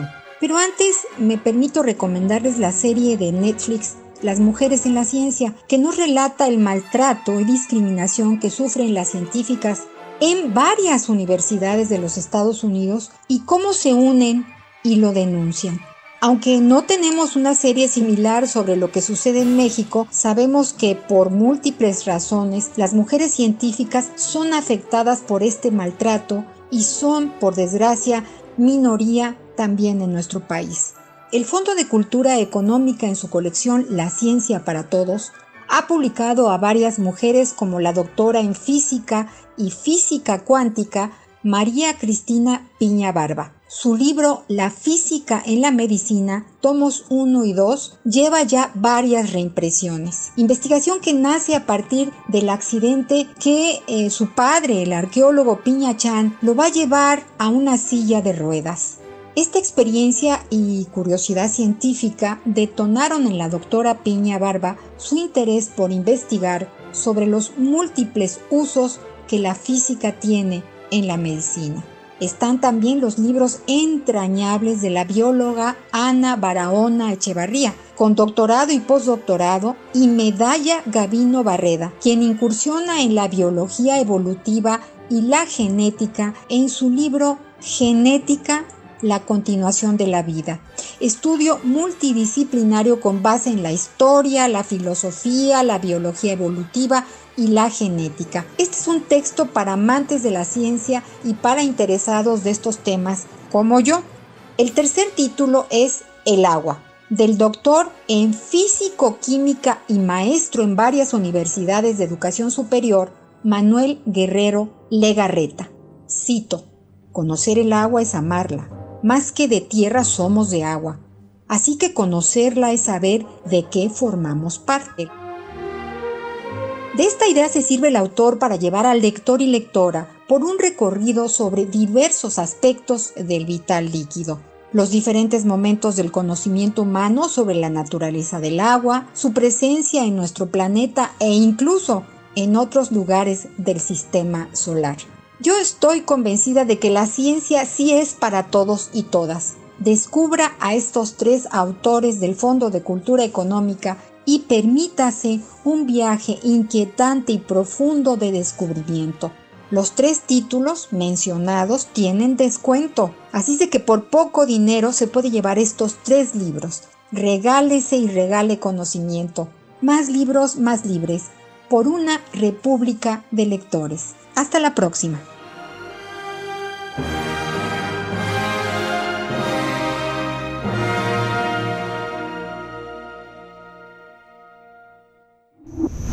Primer movimiento. Hacemos comunidad con tus postales sonoras. Envíalas a primermovimientounam.gmail.com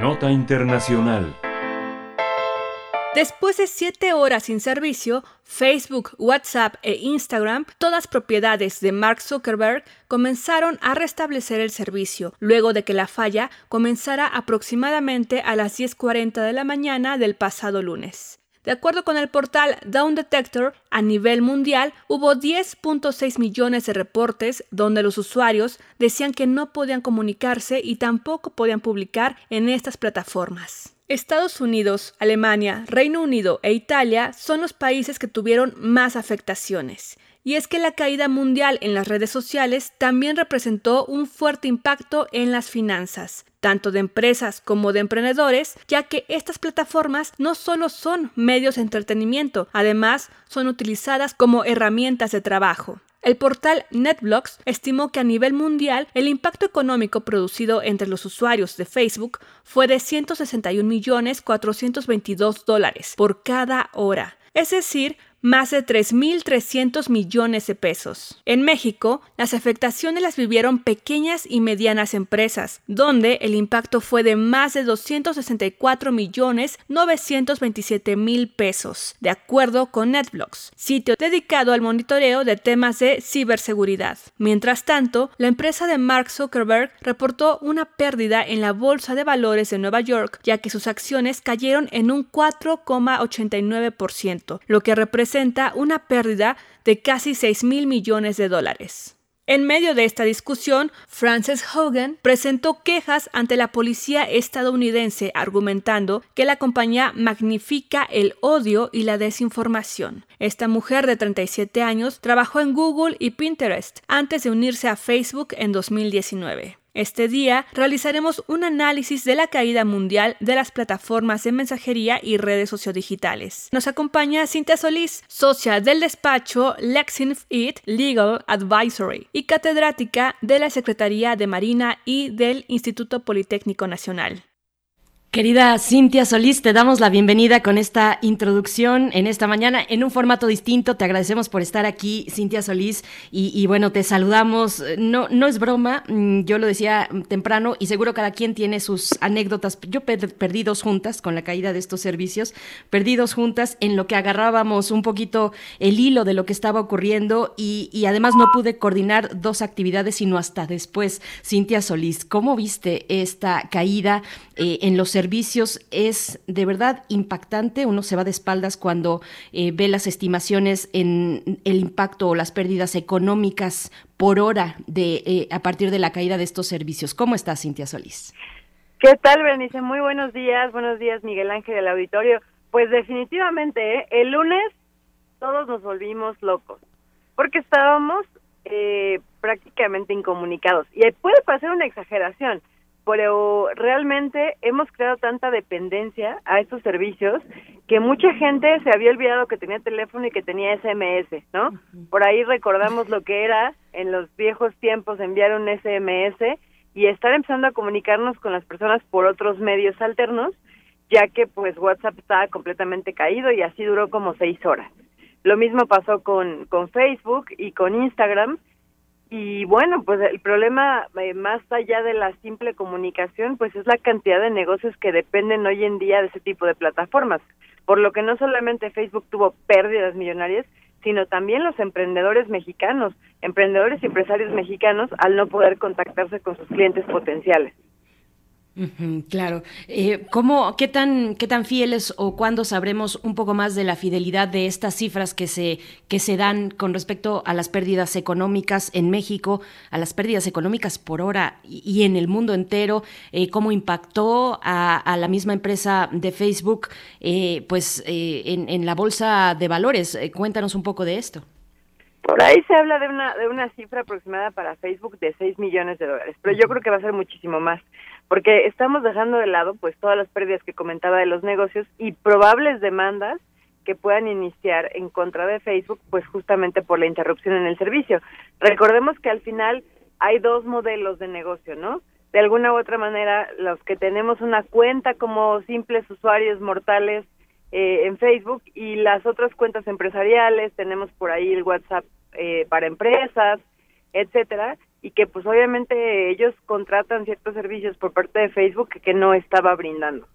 Entonces, eh, a lo mejor no va a pasar en México, pero sí seguramente en algunas otras partes del mundo tendrá algún tipo de demanda a la empresa.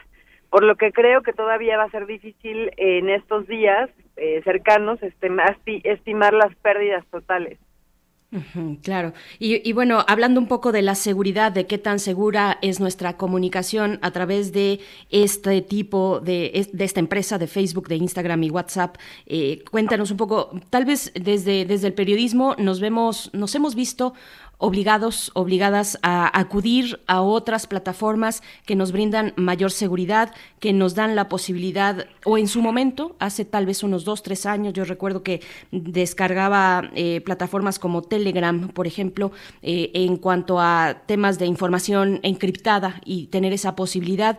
Eh, vimos que en esta ocasión, pues en lo que todos nos íbamos ajustando, iba llegando gente a, por, ejemplo, a Telegram o a Signal, en fin, a otras plataformas de mensajería, eh, iba llegando gente, iba uniéndose eh, personas y, veíamos ahí pues cómo iban agregándose cada vez más a la lista de nuestros contactos. Eh, cuéntanos un poco de esa parte, la seguridad de plataformas como esta y las opciones que vimos con esta mm, brutal caída del servicio de WhatsApp. Claro, bueno, pues siempre hemos comentado que realmente WhatsApp eh, no es una plataforma de mensajería, es una plataforma de mensajería, vamos a decirlo, segura, pero segura así simple y llanamente en el sentido de que pues sí tiene un protocolo de encripción de punta a punta, es decir que la conversación eh, entre el, el, emisor y el receptor pues no puede ser de alguna u otra manera intervenida porque está cifrada.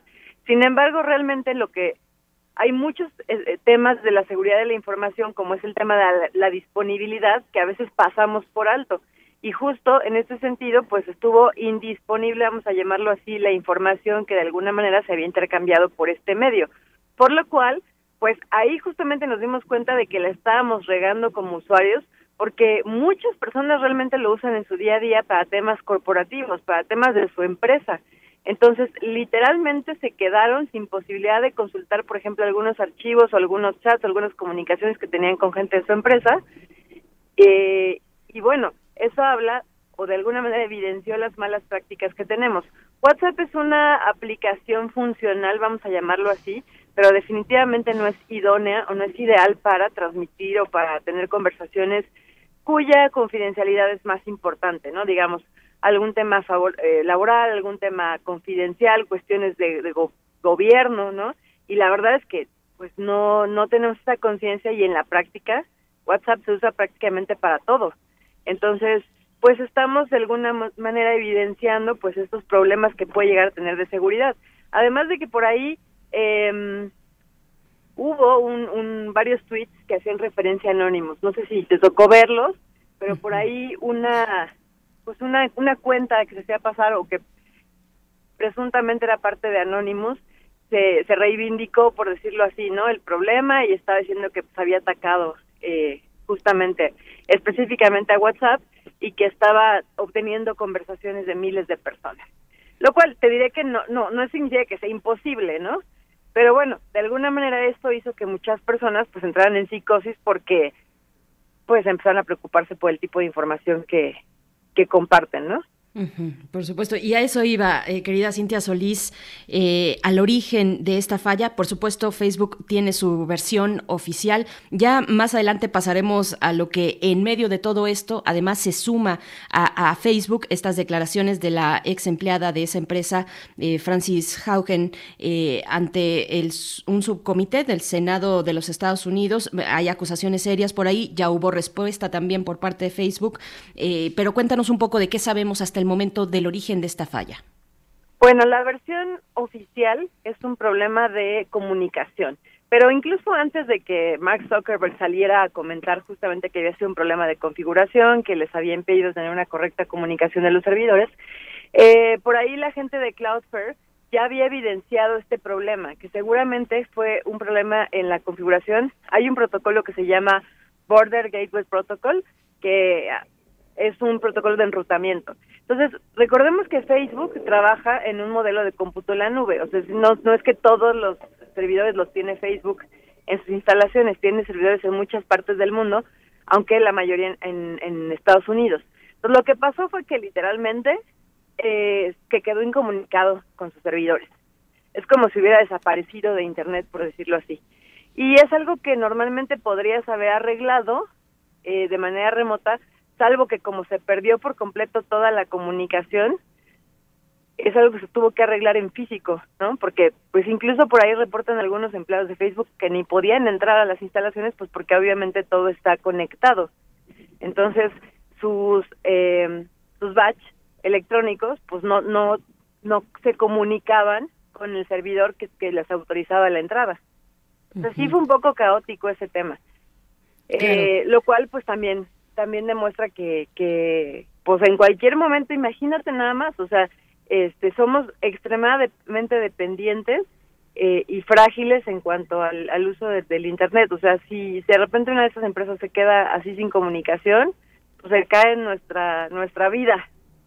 Somos dependientes, muy dependientes de WhatsApp, de Facebook, eh, tal vez de Instagram en, en, un posterior momento, pero, pero esto preocupa por muchas cuestiones y una de ellas es este tema de las declaraciones de Francis Haugen que mencionábamos, una ex empleada de Facebook que mm, pues hizo declaraciones muy fuertes contra esta empresa.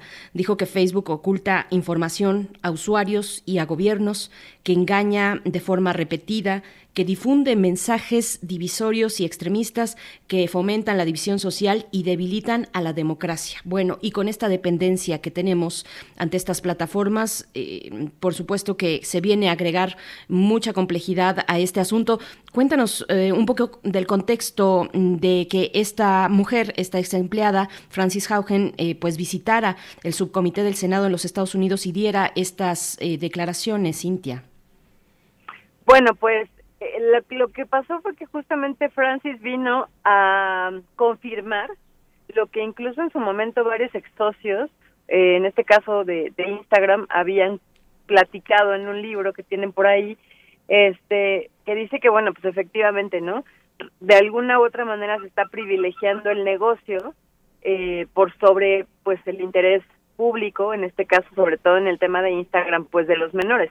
Se hace también la observación de que mm, Instagram se ve como una red social, vamos a decir, inocua, porque solamente es para compartir fotografías y como todo es muy lindo, pasada por redes de trata de personas, por redes de traficantes, de drogas, de armas, etcétera, porque justo como es inocua o no llama la atención, pues justamente se está utilizando para poder contactar e incluso hasta para reclutar sicarios.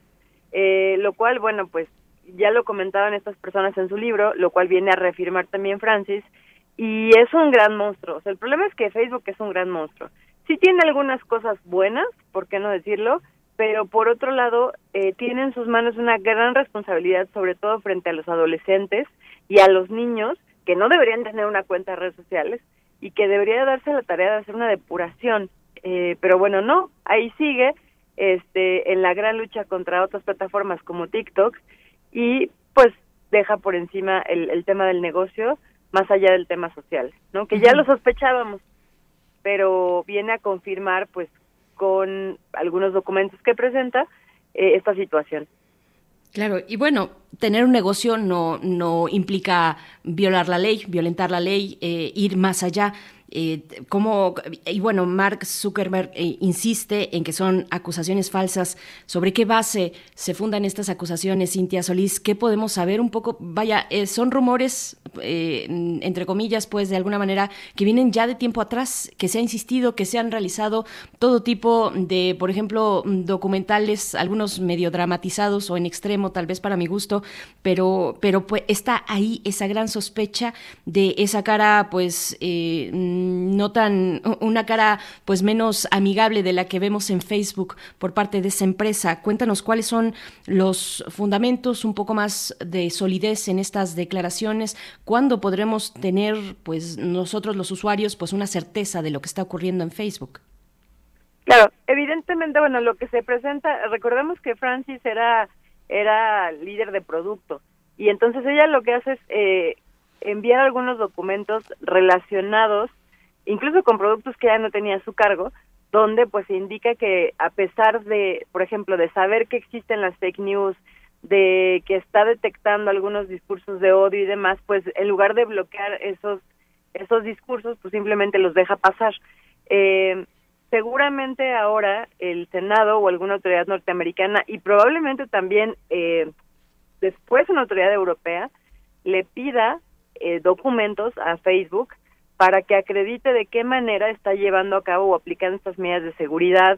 Y, por ejemplo, se me ocurre que el gobierno alemán, que tiene una legislación específica para impedir el discurso de odio, pues le haga rendir cuentas en este sentido de, oye, a ver, ¿qué configuraciones estás teniendo? ¿Cómo le estás haciendo para filtrar esos discursos? ¿Cómo estás eh, eliminando esas cuentas que propagan discursos de odio, que están justamente eh, enviando esas fake news?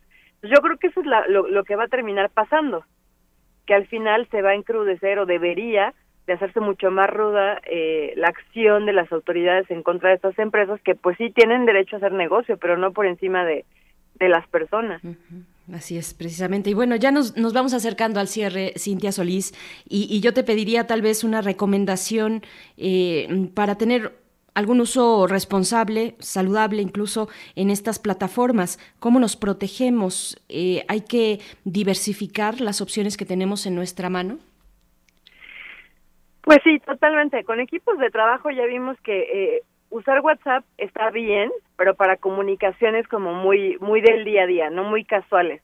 Eh, tener una, un, una, un canal de comunicación oficial corporativo como lo es el correo electrónico y que únicamente se compartan documentos oficiales y confidenciales a través de estos medios eh, reconocidos y corporativos. En el caso de la familia, pues sí, igual tener, vale la pena tener una o dos este, aplicaciones de comunicación eh, si así lo quieren y si no, pues aprender a retomar el teléfono. Ya sé que ya estamos totalmente desacostumbrados, pero el teléfono y el SMS son herramientas muy útiles que habíamos dejado por ahí medio olvidadas, pero no no generar esta dependencia o, espero que nos haya dado una lección importante de no depender de una tecnología o de un fabricante en lo particular, ¿no? Y pues ya saben lo que siempre decimos, muchos respaldos de la información, por favor, de conversaciones, de todo lo que consideren importante, porque no sabes cuándo puede venir otro, otro apagón como este. Por supuesto, pues Cintia Solís, te leo rápidamente en el minutito que tenemos nada más eh, algunos comentarios. Dice Flechador del Sol, ¿es necesario apagar las redes sociales? Un empleado que te demanda porque no denunció todo lo que le parecía mal mientras tenía el beneficio de pertenecer a esa empresa. E igualmente Flechador del Sol nos dice, las redes sociales solo exaltan las tendencias buenas o nocivas de cada usuario. Eh, que encuentra a otros usuarios con sus mismos intereses, desviaciones mentales, curiosidades y demás. Las redes sociales son el reflejo de la sociedad que es asidua a ellas. Pues bueno, tenemos ahí eso, algo que quieras comentar sobre este temor, nada más de pronto para no caer en los extremos, sino para pensarlo, tomarnos un momento y pensar el uso que estamos haciendo de estas redes y, estas plataformas.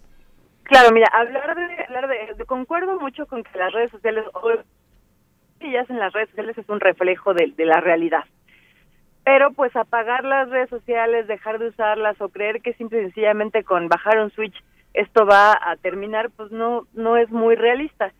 Eh, además hay muchísima economía que depende hoy en día de las redes sociales. O sea, eh, más con la pandemia mucha gente migró a hacer e-commerce a través de esas herramientas. Entonces yo la verdad creo que no sería eh, benéfico en lo general sin embargo, más bien hay que capacitarnos correctamente y también hay que capacitar también a los gobiernos para que tomen acciones más más fuertes en contra de plataformas que violen derechos.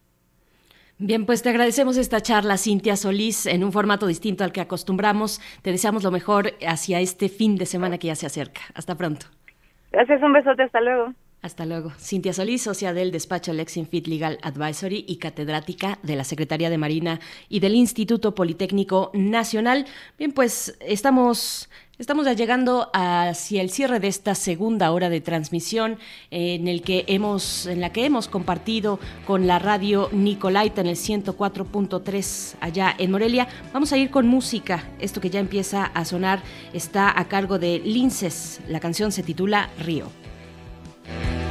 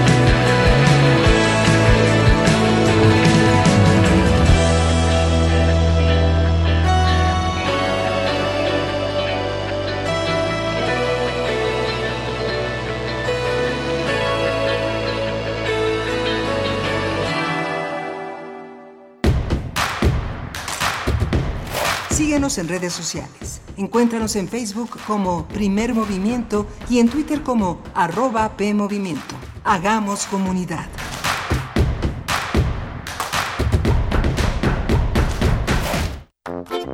¿Sabes qué tienen en común?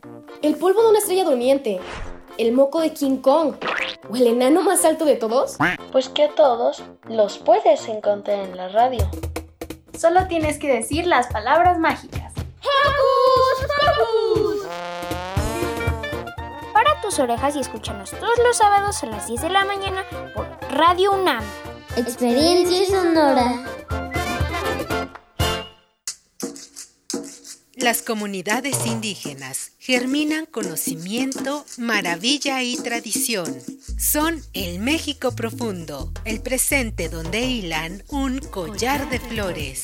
Xochicóscat, collar de flores, con Mardonio Carballo, lunes 10 de la mañana por Radio UNAM. Experiencia sonora. En México, el sol sale para todos. Buscando el bienestar de la gente. En el PRD creemos que las decisiones deben ser de todas y todos los mexicanos y no de una sola persona. Porque queremos que todas y todos vivan mejor. Impulsamos apoyos económicos para que se superen los más necesitados y no para pedirle su voto. Exigiendo servicios de calidad en educación, salud y vivienda. Eso es un México más justo y con la participación de todas y todos podemos hacerlo. El sol sale para todos. PRD. La maestra nos dijo que ya empezó la temporada de lluvias y ciclones tropicales. Y también que puede haber inundaciones, tormentas y hasta huracanes. Podemos enfrentar riesgos a la infraestructura y a nuestra seguridad. Recuerda tener una mochila de emergencia con tus documentos personales, atender las indicaciones de las autoridades y no cruzar ríos ni cuerpos de agua. Infórmate sobre las condiciones meteorológicas. Con agua y el Servicio Meteorológico Nacional te informan por tu seguridad. Con agua. Gobierno de México. Cultivemos el gusto por el arte escrito y el ejercicio de la imaginación al lado de María Ángeles Comezaña en Al compás de la letra. Rutas literarias para viajar entre textos, poemas y cartas. Todos los jueves a las 18 horas por el 96.1 de FM. Radio UNAM. Experiencia sonora.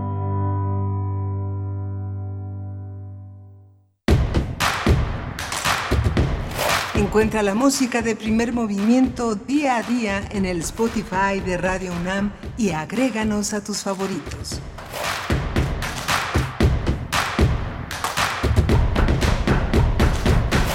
9 de la mañana con tres minutos, la hora del centro del país. Seguimos en primer movimiento. Les saluda Berenice Camacho en nombre de mi compañero Miguel Ángel Quemain, que está atendiendo cuestiones de salud, como ya lo hemos reseñado en varias ocasiones anteriores. Pues bueno, estará eh, dos semanas, lo que queda de esta y dos semanas más ausente de este espacio, pero estaremos eh, compartiendo con otras voces. Siempre eh, tener, por supuesto, a alguien diferente, pues da como resultado una configuración distinta de una emisión como esta, así es que pues estaremos acompañándoles con esas otras opciones que forman parte también y que son nuestros compañeros y compañeras de Radio UNAM, otras voces que se acercan. Ya por ahí hemos estado escuchando eh, la participación, la lectura, las eh, entregas al inicio de cada, de cada charla de, de, Frida Saldívar, nuestra productora ejecutiva en este espacio, que, bueno, tiene una gran capacidad de dirección, de realización de distintos contenidos radiofónicos, no solo radiofónicos, eh, audiovisuales también, pero, pero bueno, que se ha dado a la tarea de alternar eh, en las voces para dar posibilidad de tener más aire, más diversidad aquí en primer movimiento. Así es que bueno, les damos la bienvenida, todo el equipo, a esta tercera hora de transmisión, cuando tendremos en unos momentos más la poesía necesaria, la poesía de todos los días y también hoy por ser jueves, jueves 7 de octubre, estaremos con el doctor Alberto Betancourt hablando del G20 en Roma, agricultura aristocrática, Taylorismo Digital e Imperialismo Verde es el título de esta entrega con el doctor Alberto Betancourt en la mesa del día con los mundos posibles. También tendremos, cerraremos esta hora con Derechos Humanos como cada jueves, en esta ocasión con Alicia Vargas Ayala, directora del CIDES IAP, para hablar de los derechos de las niñas, adolescentes y jóvenes mujeres en la era de COVID-19. Así es que, bueno, pues es lo que ocurrirá en esta tercera hora de transmisión. Hay que también quisiéramos compartirles. Eh, que todavía se extiende hasta, hasta, bueno, hasta octubre, eh, en especial el día de hoy, eh, jueves 7 de octubre, para quienes estén cerca de Coyoacán, que puedan acercarse a realizar sus trámites de testamento, trámites de sucesión, de escrituras con distintos descuentos. En el caso de la sucesión, eh, con un 80% de las, de las escrituras para un, 60%. Eh, en el testamento, pues hay distintas modalidades, el testamento universal y el testamento para los adultos mayores, mayores de 65 años, un testamento, un trámite básico está eh, en la cantidad de 560 pesos. Si es con legados, esto para el testamento de adultos mayores, eh, si es con legados, de dos o más legados, en 1.680 pesos. En el caso del testamento universal, personas de 16 a 64 años, eh, el testamento básico, el trámite que incluye un legado, está en la cantidad de 1.680 pesos y con dos o más legados, 2.435 pesos. Bueno, pues Ahí está este aviso para, para, todos ustedes, para quien esté en posibilidad y que se encuentre eh, cerca de Coyoacán o pueda trasladarse a ese punto de la Ciudad de México. Esto será eh, el día de hoy, jueves 7 de octubre, en el Pedregal de Santa Úrsula, San eh, Hermilio la calle San Hermilio sin número, entre las calles San Ricardo y San Matías. Es el Parque de la Consolidación frente al módulo de participación ciudadana y pues bueno, es un servicio que brinda el gobierno de la Ciudad de México y pues ahí está el aviso si alguien tiene oportunidad para que pueda acercarse y no perderse esta opción de descuentos en estos trámites eh, de testamento, de sucesión y de escrituras. Pues bueno, eh, también, también, además, saludarles en redes sociales. Nos llegan varios comentarios. Débora en Twitter nos dice muchas gracias a la doctora López Charretón y a todos los científicos e investigadores por su noble, noble labor y por hacernos la vida más comprensible, transmitiéndonos sus conocimientos. lindo día. Pues bueno, es que Débora se refiere a la charla que tuvimos acerca del encuentro Libertad por el Saber la pandemia, retos y oportunidades, un encuentro que organiza el Colegio Nacional y que tendrá lugar del 17 al 23 de octubre de manera virtual a través de las redes sociales del Colegio Nacional, un encuentro que coordina el doctor Antonio Lascano Araujo. Pues bueno, gracias Débora por estos comentarios. Igualmente, R. Guillermo, bueno, nos escribe, me echa porras, me dice admiración por la compañera Berenice Camacho, pone ahí mi, mi red de Twitter, arroba berenice-wab tres horas diarias al micrófono con la fuerza y entusiasmo de siempre. Bueno, gracias, R. Guillermo. La verdad es que pues se disfruta muchísimo. No entiendo, eh, me entiendo mejor en este medio, en el aire, que en cualquier otro. Así es que para mí es un placer que ustedes nos brinden su escucha. Eh, pues bueno, a todos, a todos gracias por sus comentarios. Huehuetlacatl también dice buena mañana, una reflexión. La caída de estas plataformas, Facebook, eh, Twitter, WhatsApp, no, mm, Twitter no, perdón, eh, Instagram y WhatsApp, eh, dice una reflexión, Huehuetlacatl, la caída de estas plataformas revela que su evolución ah, va en contra de lo que el Internet fue en principio una red a prueba de caídas. La hipercentralización monopólica nos hace vulnerables en más de un sentido. Gracias, Huehuetlacatl, por esta observación. Eh, igualmente, Xochitl Arellano desde California, en Estados Unidos, nos dice, mientras eh, deja de lado la seguridad y las ganancias eh, extremas, entras como muchas em, como muchas corporaciones, pero es que antes nos dice la vigilancia de las personas con sus detalles muy personales se usan para enviarnos contenidos y para manipular el odio. Y después así agrega, mientras deja de lado la seguridad y las ganancias extremas entre, entre muchas otras corporaciones. Pues bueno, gracias Xochitl por estos eh, comentarios.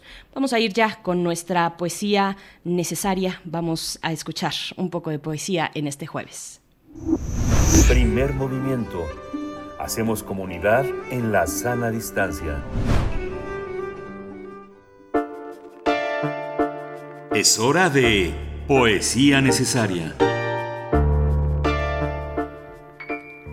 El escritor Luis Telles Tejada es originario de Naucalpan, en el Estado de México. Nació en el año de 1983. Es poeta, es editor, cronista y promotor cultural. Él estudió la carrera en lengua y literatura hispánicas en la Facultad de Filosofías, de Filosofía y Letras de, esta universidad. Eh, Luis Telles Tejada es un poeta destacado de las nuevas generaciones de, de escritores. Debe tener, pues, nació en el 83, unos 38 8, 38 años de edad, 37, 38 años, pues bueno, eh, eh, él es parte de estas nuevas generaciones de escritores. Desde joven ha publicado eh, su obra en diversos libros. Y, bueno, lo que vamos a escuchar a continuación se llama Pista al Pista el Arenal. en voz del autor, de Luis Telles Tejada. Esto que vamos a escuchar es parte de una selección que ustedes pueden encontrar en Descarga Cultura UNAM y pertenece a la colección Voces del editorial Punto de Partida de la UNAM. Así es que vamos con Pista El Arenal del escritor mexicano Luis Telles Tejada.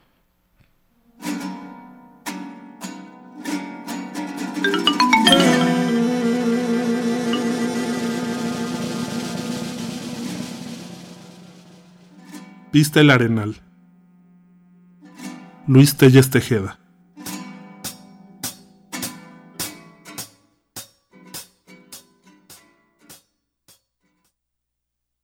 Ebulle la luz sobre el movimiento veloz, imperceptible. Trepida el suelo sumergido en el oscilar de notas distorsionadas. La precisión es vital.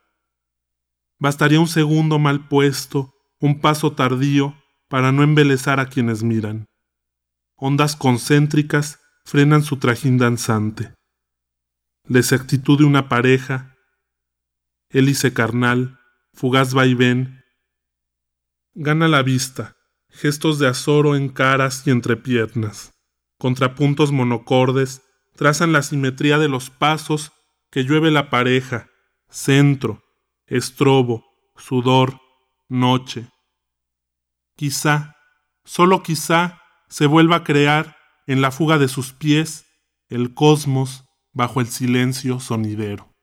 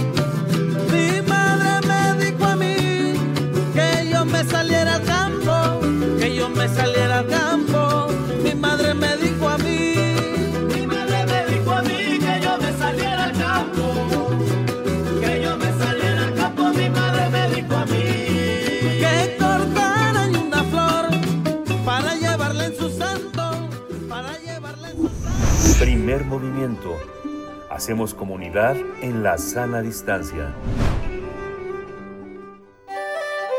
Mundos posibles. Estamos ya en compañía del doctor Alberto Betancourt en esta mañana de jueves de Mundos Posibles. Doctor Alberto Betancourt es doctor en Historia, es profesor de la Facultad de Filosofía y Letras de esta Casa de Estudios y ahí coordina el Observatorio del G20. Y precisamente hablaremos del G20, de esta cumbre del G20 que tendrá su sede en esta ocasión, en este año 2021, en Roma, el próximo sábado 30 de octubre y el domingo 31. Y hablar del G20 en Roma, agricultura aristocrática, taylorismo digital e imperialismo verde es la manera en que abordará eh, en este momento el doctor Alberto Betancourt. Te damos la bienvenida. ¿Cómo estás, querido Alberto? Hola, buenos Berenice, días. buenos días. Pues con mucho gusto de, de escucharte. Eh, contento, como siempre, escuchando desde muy temprano primer movimiento. Le mandamos un saludo y buenos deseos a Miguel Ángel. Esperemos que, que pronto esté con nosotros nuevamente. y pues felicidades por el trabajo de sostener la nave nodriza tú solita.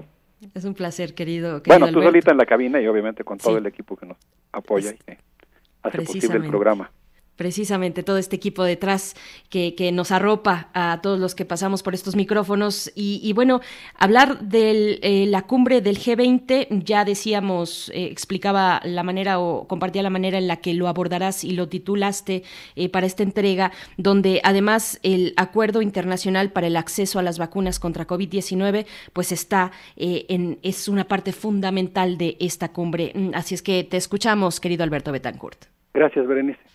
Pues mira, estoy absorto revisitando un texto que pues eh, siempre conocemos en una o en otra materia en la carrera de historia, el trabajo de el gran historiador británico E.P. Thompson sobre la formación de la clase obrera en Inglaterra y es un texto muy interesante porque se plantea cómo es que las clases sociales nacen históricamente y tiene todo un debate respecto a digamos, la, la coexistencia y la importancia mutua que tiene la existencia de la clase social desde un punto de vista material, su lugar en la producción, pero también la conformación de una cierta subjetividad colectiva, de una manera de ser, ¿no? Digamos que Thompson está cuestionando las visiones economicistas, reduccionistas de lo que es una clase social. Y tiene que ver con nuestro tema porque pues E.P. Thompson plantea esta idea que mencionamos hace dos o tres intervenciones respecto a que existen las clases sociales en sí, que existen por el lugar que ocupan en la producción material, y las clases sociales para sí, que son aquellas clases que tienen conciencia de su propia existencia, de sus intereses comunes, que incluso pues empujan un proyecto común.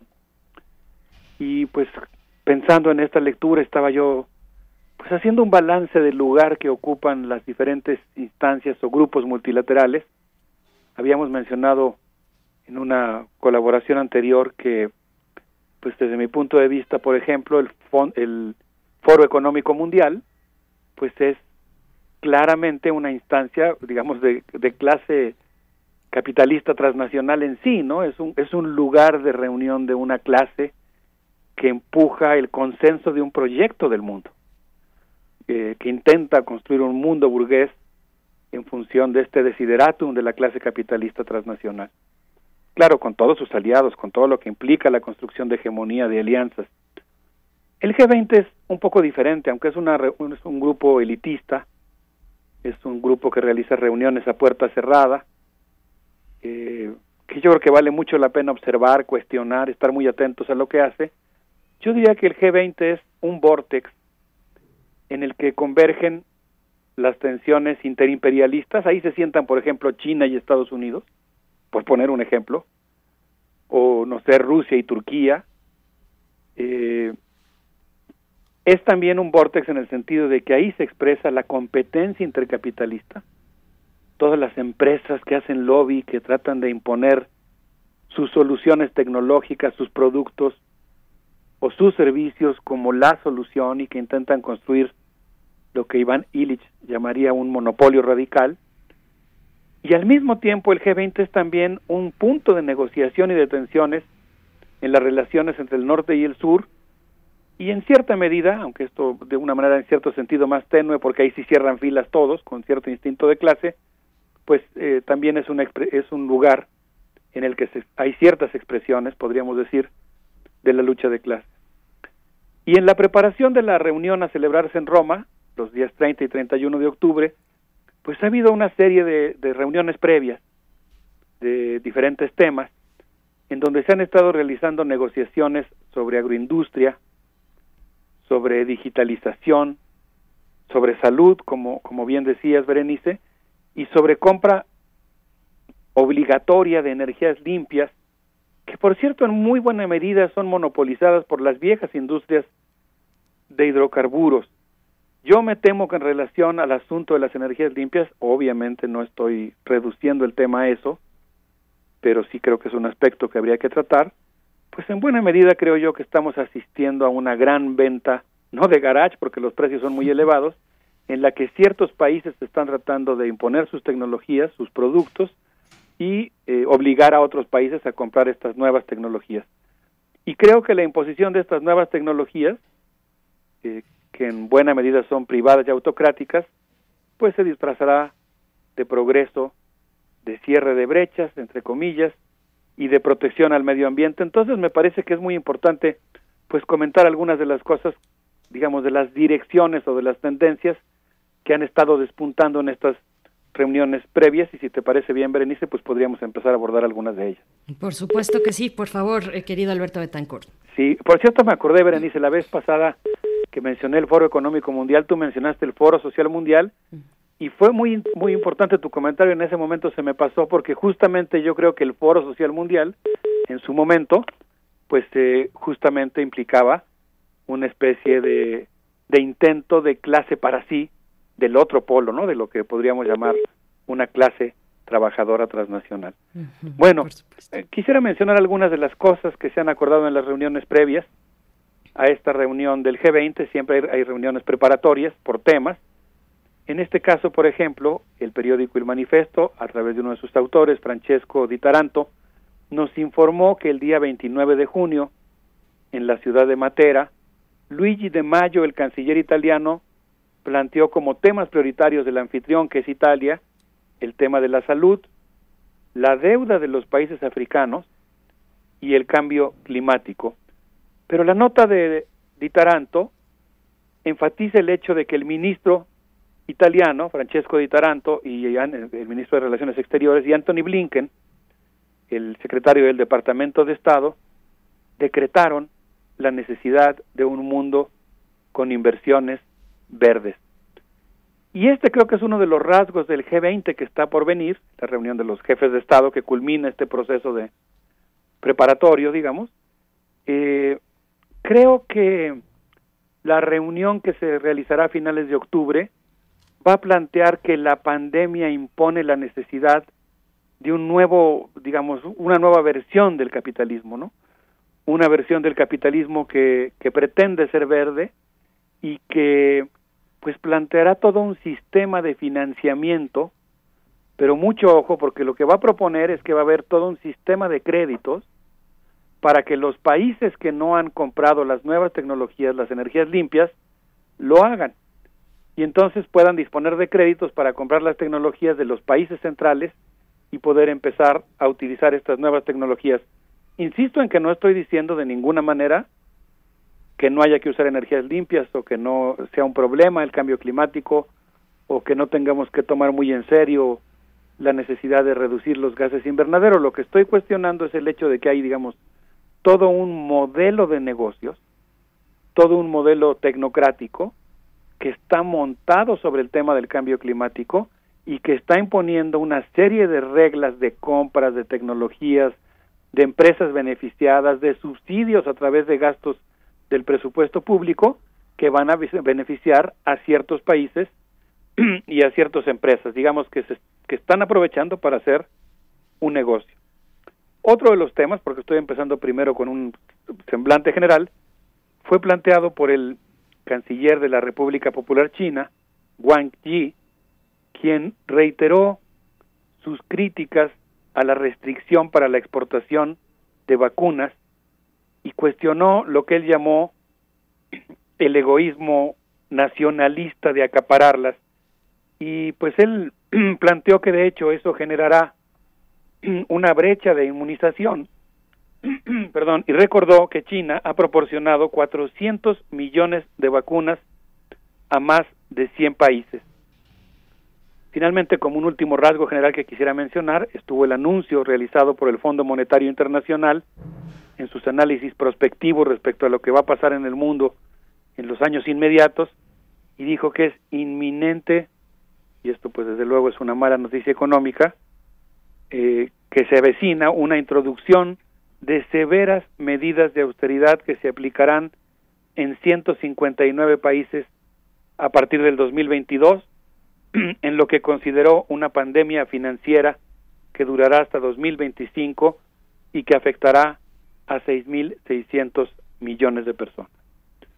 Entonces, bueno, esto es un primer, así, una primera caracterización de algunos de los temas que van despuntando hacia la cumbre de finales de octubre y quisiera ahora ocuparme de uno que llamó muchísimo mi atención, el tema de la digitalización, la reunión de ministros digitales, y aquí quisiera yo evocar a un gran historiador de la ciencia que yo admiro mucho, Benjamín Coriat, quien afirma en el taller y el robot que las máquinas, miren nada más qué idea, Berenice, a mí me encanta esta, este planteamiento, no sé qué te parece, ahorita me, me cuentas, las máquinas reflejan los sujetos y las sociedades que las usan. La digitalización implica una nueva ola de instrumentos de producción, generadores de una ruptura respecto a las formas de trabajo anterior, que de hecho reconfigura el trabajo, las herramientas, las relaciones laborales, el mundo, la vida cotidiana e incluso la subjetividad.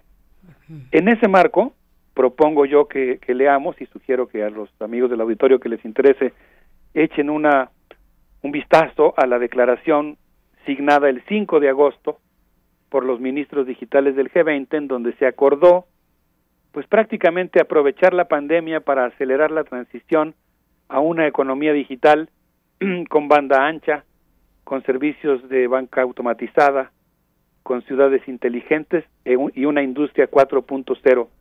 Se trata de empujar, dice la declaración, una cuarta revolución industrial y pues en esta declaración realizada en Trieste llamaron a digitalizar la producción, las políticas industriales de automatización, promover el uso intensivo de inteligencia artificial para las empresas, el trabajo, el consumo, el trabajo parlamentario, la actividad financiera. Y entre otras muchas cosas sugirieron también construir infraestructura para cuantificar el peso de la economía digital, el valor de los datos, un tema que me pareció extraordinariamente importante y, fascinante, y pues promover ciudades inteligentes, ampliar el servicio público digital, promover ciudades inteligentes y adoptar las normas a nivel universal, digamos, adoptar de manera generalizada las normas postuladas por la Organización para la Cooperación y el Desarrollo. Y bueno, pues eso implica que nosotros entraremos en una nueva fase o se acelerará la transición hacia lo que podríamos llamar un capitalismo 4.0 y a mí por lo menos, no sé qué opinas, Berenice, pues me, me alentó, me estimuló el espíritu cyberpunk y la necesidad de tener una perspectiva, pues diría yo, de clase rebelde, rebelde con conocimiento, rebelde con sabiduría, pero muy crítico para que pues nosotros podamos hacer uso eficiente, creativo de estas tecnologías y no nos convirtamos de alguna manera en criaturas del hardware y el software producido por unas cuantas empresas que monopolizan la vida económica, cultural, comunicativa del planeta. No, sé qué opinas, Berenice. Bueno, pues muchas cosas, doctor Alberto Betancourt, eh, tantas que no, que no alcanza el tiempo, pero bueno, si las máquinas reflejan a los sujetos que las usan, como, como nos comentas, eh, hay que poner al menos en consideración la esperanza que depositamos en las máquinas, eh, si es que en algún momento las tuvimos, o de qué manera finalmente van a estar aquí, están aquí y llegaron para quedarse.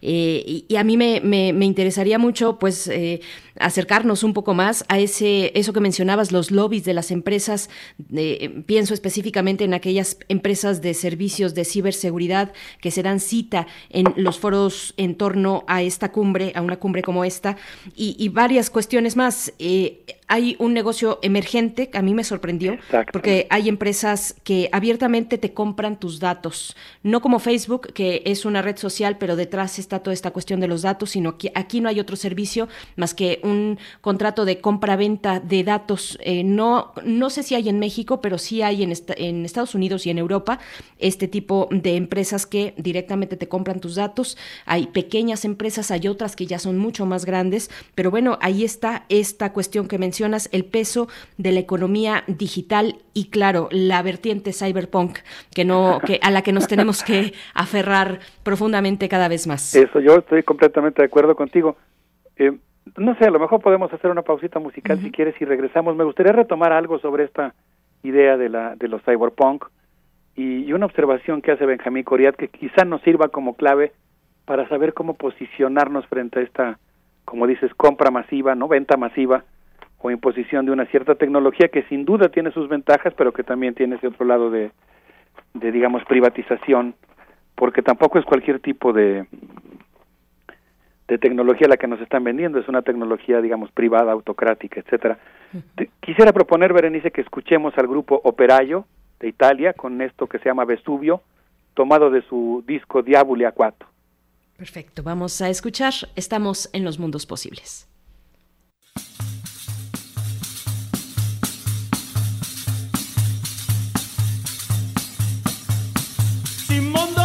amor.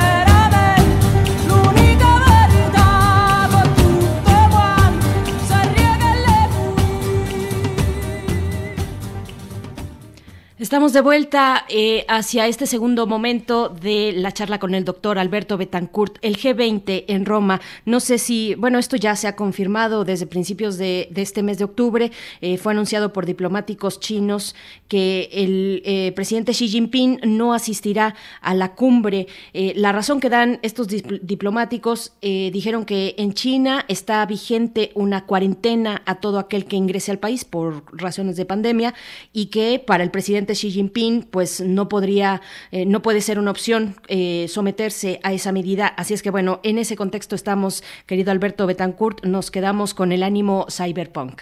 Sí, sí, Berenice, qué interesante lo que, lo que comentas.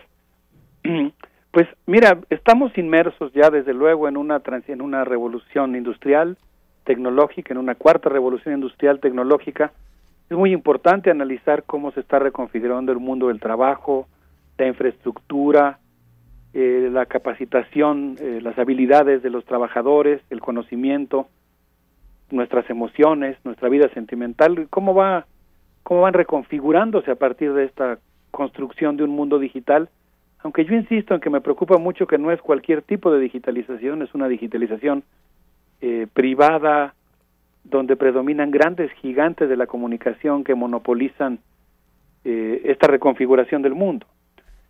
Y pues ante eso yo sé que en nuestro eh, en el auditorio de Radio UNAM pues habrá desde luego muchas comunidades académicas, muchas personas que tienen mucho que decir desde muy distintos puntos de vista, desde distintos campos. Yo aquí quisiera simplemente pues digamos manifestar mi azoro y quizá compartir en público mi necesidad de de construir una forma de aproximarme a este fenómeno como es la digitalización, ahora promovida por el G20, pues de una manera crítica, constructiva, eh, obviamente no, no eh, digamos, oscurantista, ¿no? ¿no? No de echarle agua bendita a la computadora o algo por el estilo, sí de aprovechar todas sus ventajas, pero críticamente. Y quisiera insistir en este texto, seguramente muchos de nuestros amigos que nos escuchan lo conocen, de Benjamín Coriat, que se llama El taller y el robot, porque allí él cuenta algo que a mí me llamó mucho la atención. Él habla de que al concluir la Segunda Guerra Mundial, las formas de organización del trabajo fordistas y taylorianas pavimentaron el camino a la automatización. Estaba yo viendo el otro día un video de un texto de, de, de, Grondin que se llama Fordlandia. Es, un trabajo interesantísimo respecto a cómo Henry Ford, eh, obsesionado por el control de tiempos y movimientos, dividió en 20 mil pequeñas acciones la fabricación de un automóvil. Y una vez que separó cada uno de los distintos pasos, procedimientos, detalladamente 20 mil pasos para construir un automóvil, empezó el proceso de maquinización, que le permitía golpear a ciertos sindicatos, que le permitía controlar a los trabajadores, sus tiempos y sus movimientos, y que inducía una disciplina. En el caso de Forlanda incluso habla de cómo él quería construir una ciudad en el Amazonas basada en los métodos fordistas y la ciudad pues terminó en una bancarrota total cubierta por la maleza porque su intento de imponerle zapatos a quienes sabiamente utilizaban guaraches en la selva o de construir una ciudad de ese tipo en un lugar como el Amazonas pues resultó infructuoso. Pero lo que me gusta del texto de Benjamín Coriat es que establece un vínculo de cómo los procesos de automatización vienen de ese proceso de Fordismo y taylorización, del estudio de tiempos y movimientos y trabajo fragmentado de la banda transportadora, de la línea de montaje, y pues e, e, establece esta, esta digamos, sucesión entre la máquina herramienta, el torno, la fresa, la madriladora, que, que permitió albergar diferentes máquinas herramientas y permitió paulatinamente ir planeando operaciones sucesivas y todo un programa para el desarrollo de operaciones complejas. Y en ese sentido, con ese asombro y, ante un fenómeno tan complejo e interesante como ese, pues me parece que nosotros tendríamos que aproximarnos críticamente a este fenómeno de que estamos viviendo eh, actualmente y por eso creo que tenemos que documentar pues nuestra rebeldía cyberpunk en el sentido de rebelarnos o convertirnos en criaturas de unas cuantas empresas que nos modelen a su antojo como resultado de las de los programas o las plataformas que desarrollan. Eh, pero no fue lo único que se trató, Berenice, aunque sea muy brevemente, me gustaría decir que hubo también una reunión de, ministros de Agricultura. Eh, en esta reunión que se desarrolló los días 19 y 20 de septiembre, muy recientemente, los ministros de Agricultura del G20 obviamente son los ministros que están defendiendo el modelo de la agroexportación de la, de la agricultura muy ligada a a la industria de los hidrocarburos y, y, creo que fue uno de los sectores más conservadores del G20, en donde se defendió francamente el modelo neoliberal, el libre comercio, los, eh, la agricultura basada en hidrocarburos, en exportaciones, en libre comercio, y que ellos plantearon que eso pues era el mecanismo para solucionar el problema de, de hambre en el mundo proteger la biodiversidad y evitar el desperdicio de alimentos. Ellos señalaron, por ciento, que el 75% de los pobres que actualmente viven en nuestro planeta viven en el campo y llamaron a evaluar y facilitar el comercio de los recursos genéticos de plantas y animales y de los conocimientos tradicionales asociados a ellos. Entonces, pues no sé, a mí me llamó mucho la atención que ellos plantearon que para eh, lograr acercarse a la meta de lograr hambre cero para 2030, meta que ya reconocieron que será imposible de cumplir, pues ellos consideran que es importante facilitar lo que ellos eufemísticamente llaman el clima de negocios en el campo y que todos sabemos que pues en muy buena medida ha implicado una especie de eh, bancarrota preprogramada del campo en el mundo, esta, esta quiebra de los agricultores locales, de los modelos tradicionales de agricultura, que pues ha provocado estas oleadas de proletarización, de migración a las ciudades e incluso de migración a otros países. Entonces, Berenice, pues como tú verás, nos espera una cumbre muy importante, muy interesante. Debo decir, por ejemplo, que en materia de salud eh, se desarrolló una reunión del 5 al 6 de septiembre y ahí, por ejemplo, pues eh, el documento final desechó la propuesta formulada por India y Sudáfrica de suspender temporalmente las patentes para los remedios anti-COVID-19. Eh, pues estas son algunas de los, de los grandes e importantes temas que se perfilan para una reunión que yo creo que tenemos que observar con mucho cuidado en las próximas semanas.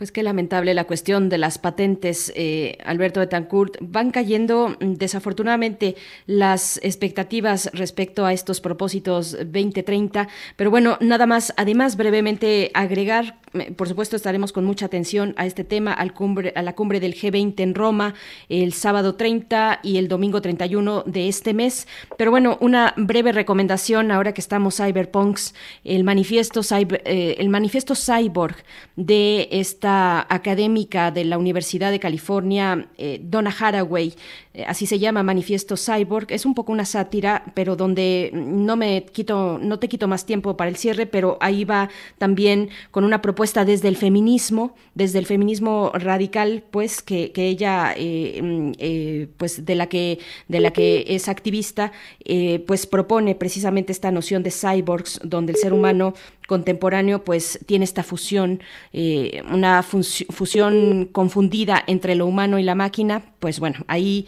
ahí nada más dejo la recomendación. para... ¿Me, repites el nombre, por favor? Claro que sí, de Donna Haraway, que tiene unos ensayos fabulosos además, ¿eh? Eh, muy científicos. Ella da clase de historia de la conciencia en uh. la Universidad de California.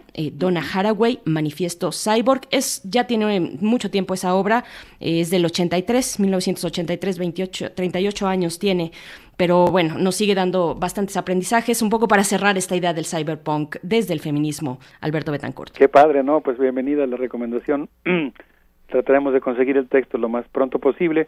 Pues prácticamente se nos acabó el tiempo, solamente quisiera decir que, pues en buena medida creo, y creo que eso ameritaría un, un programa dedicado exclusivamente a ese tema, que buena parte del programa de lucha contra el cambio climático, no, insisto, no porque esté mal tratar de evitar el cambio climático, sino porque se ha construido un modelo de negocios en torno a ese tema que cuya eficacia para lograr el propósito de defender el medio ambiente yo cuestionaría, que pues eh, implica eh, pues digamos la imposición de ciertas tecnologías, de ciertos modelos de financiamiento y un, un una supervisión gerencial por parte de ciertos países y de ciertos grupos en ese sentido, pues eh, pienso que sería muy eh, importante eh, pues tener una, una, mirada crítica. Particularmente me preocupa que en la reunión del 27 de julio realizada en Nápoles, vean nada más cuántas cumbres no se han hecho antes de la cumbre de jefes de Estado que vendrá en dos semanas. En esa reunión conjunta entre ministros de, de Economía y de y de Energía, se planteó que los países en desarrollo pidan créditos para financiar la transición a energías limpias. Entonces va a ser un negocio redondo, ¿no? Los países en vías de desarrollo tendrán que pedir un crédito, pagar los intereses por el préstamo y luego dar el dinero que obtuvieron a las empresas de los países centrales para comprarles sus tecnologías. Eh, pienso que vale mucho la pena pensar lo que está ocurriendo en torno al, a las nuevas energías. Obviamente no estoy diciendo que no haya que buscar alternativas. Lo que creo es que tienen que ser alternativas, digamos, un poco más democratizadas, más populares, más eficientes y no, eh, digamos, solamente una, una gran venta eh, disfrazada de, de ecologismo, digamos, ¿no? Pienso que en ese sentido pues es muy importante el papel que podamos jugar los universitarios en la construcción de esa mirada crítica y la búsqueda de alternativas. Por supuesto. Y bueno, brevemente nos preguntan sobre eh, las referencias bibliográficas que nos has dado. Eh, no sé si se refieren a Thompson, la formación de la clase obrera en Inglaterra, a este clásico, pero mm, si nos quieres compartir el resto de las referencias, doctor Alberto Betancourt. Sí, con mucho gusto. Pues bueno, hablé de Benjamín Coriat, Benjamín Coriat tiene muchos libros que empiezan diciendo el taller, el taller y la fábrica, el taller y la computadora, y tiene uno que es el que yo mencioné hoy, que se llama El taller y el robot. Es una reflexión muy interesante sobre cómo, cómo se eslabona eh, la maquinización, eh, la mecanización con la automatización. Y, y está padre porque en lugar de que vea uno con nostalgia a la clase obrera, más bien plantea cómo lo que estamos viendo a pesar de la digitalización es justamente una intensificación de los procesos de taylorización. Y mencioné también la declaración hecha el 5 de agosto por los ministros digitales. Si ustedes entran a la página de la Universidad de Toronto, del G20, del grupo que observa el G20, es un observatorio del G20 de la Universidad de Toronto, ahí está eh, esta declaración de los ministros digitales, que es la que está planteando cómo piensan reconfigurar el mundo. Eh, creo que esas fueron las dos referencias más importantes que hicimos. Así es. Bien, pues te despedimos y nos despedimos de esta sección de estos mundos posibles eh, con música, como es costumbre, Alberto Betanco. Sí, les propongo, pues así, quitarnos los zapatos, hacer un círculo, tomarnos de los hombros y bailar con encardía, esto que se llama tarantela de Satacala. Siempre es bueno el baile para eh, tomar la vida y los retos de la vida con alegría. Muchas gracias. Nos encontramos en ocho días en los mundos posibles. Te deseamos lo mejor, Alberto. Un abrazo, Berenice, y un abrazo para todos. Vamos a escuchar. sta la notte de rubare donne La ci ruba donna nussa chiama ladruga Ci ruba donna nussa chiama ladruga Si chiama giovanotto, che si chiama giovanotto Una si chiama giovanotto, un innamorato Un innamorato, innamorato Che giovanotto, un innamorato in testa curta c'è una fina bella, in testa curta c'è una fina bella. Cava sulla reverisco, cava sulla reverisco, cava sulla reverisco e non me parla. Che non me parla, che non me parla, cava sulla reverisco e non me parla. Che cincede qualche amante la pretenda, che cincede qualche amante la pretenda. Che di ligu se regira, che di ligu se regira, che di ligu se regira Laura Vanda.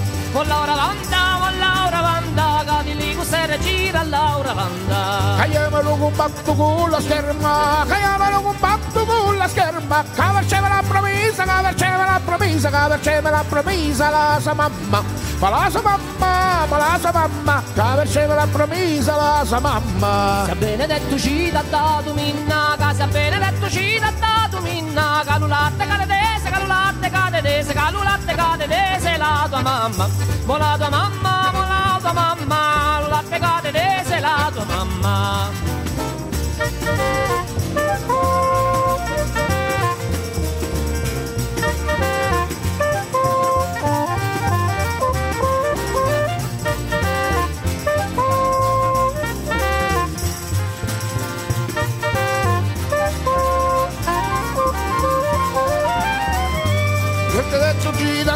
Minna, sapere detto ci da dato minna, caulatte cadenese, caulatte cadenese, caulatte cadenese, la da mamma, la mamma, la da mamma, che lo porta in buca non lo sputi mai. Bella bella catia lo pingi, bella bella catia lo sulle pingi, che non me fare che non me la fare mia, sti canci e scanci, sti canci e scanci, sti e scanci, che non me la fare mia, sti canci e scanci. Cagliano sul limone come stringi, cagliano sul limone come stringi, e nemmeno Portogallo, che nemmeno Portogallo, che nemmeno Portogallo come mangi, ma come mangi.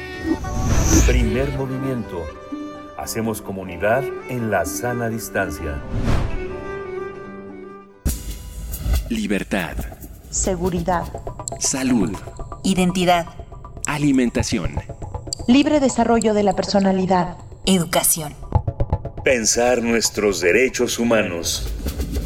El 11 de octubre se conmemora el Día Internacional de la Niña, el próximo lunes, 11 de octubre, y en ese contexto se da la participación de esta mañana con Alicia Vargas Ayala, que ya nos acompaña eh, a través de la línea. Ella es directora del CIDE-CIAP e integrante del Consejo Directivo de la Redim. Nos eh, comparte cada 15 días acerca de los derechos de niñas, niños y adolescentes, y en esta ocasión de las niñas y las jóvenes mujeres, las eh, jóvenes adolescentes, en la era COVID, estos desafíos eh, para enfrentar los derechos de esta población, para eh, ejercerlos. ¿Cómo estás, Alicia Vargas Ayala? Gracias por estar esta mañana. Buenos días. Buenos días, Denise, ¿cómo estás?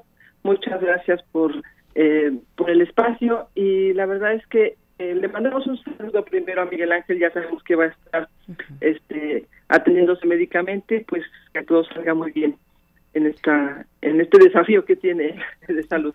Gracias, sí, esperemos que todo salga, salga muy bien. Nosotros le pasamos tus buenos deseos y pues bueno, eh, también a veces parece que tener buenos deseos, pero más allá de buenos deseos, pues eh, medidas concretas para poder asentar los derechos de las niñas, las adolescentes y las jóvenes en México en esta era de COVID. Así es que te escuchamos, Alicia.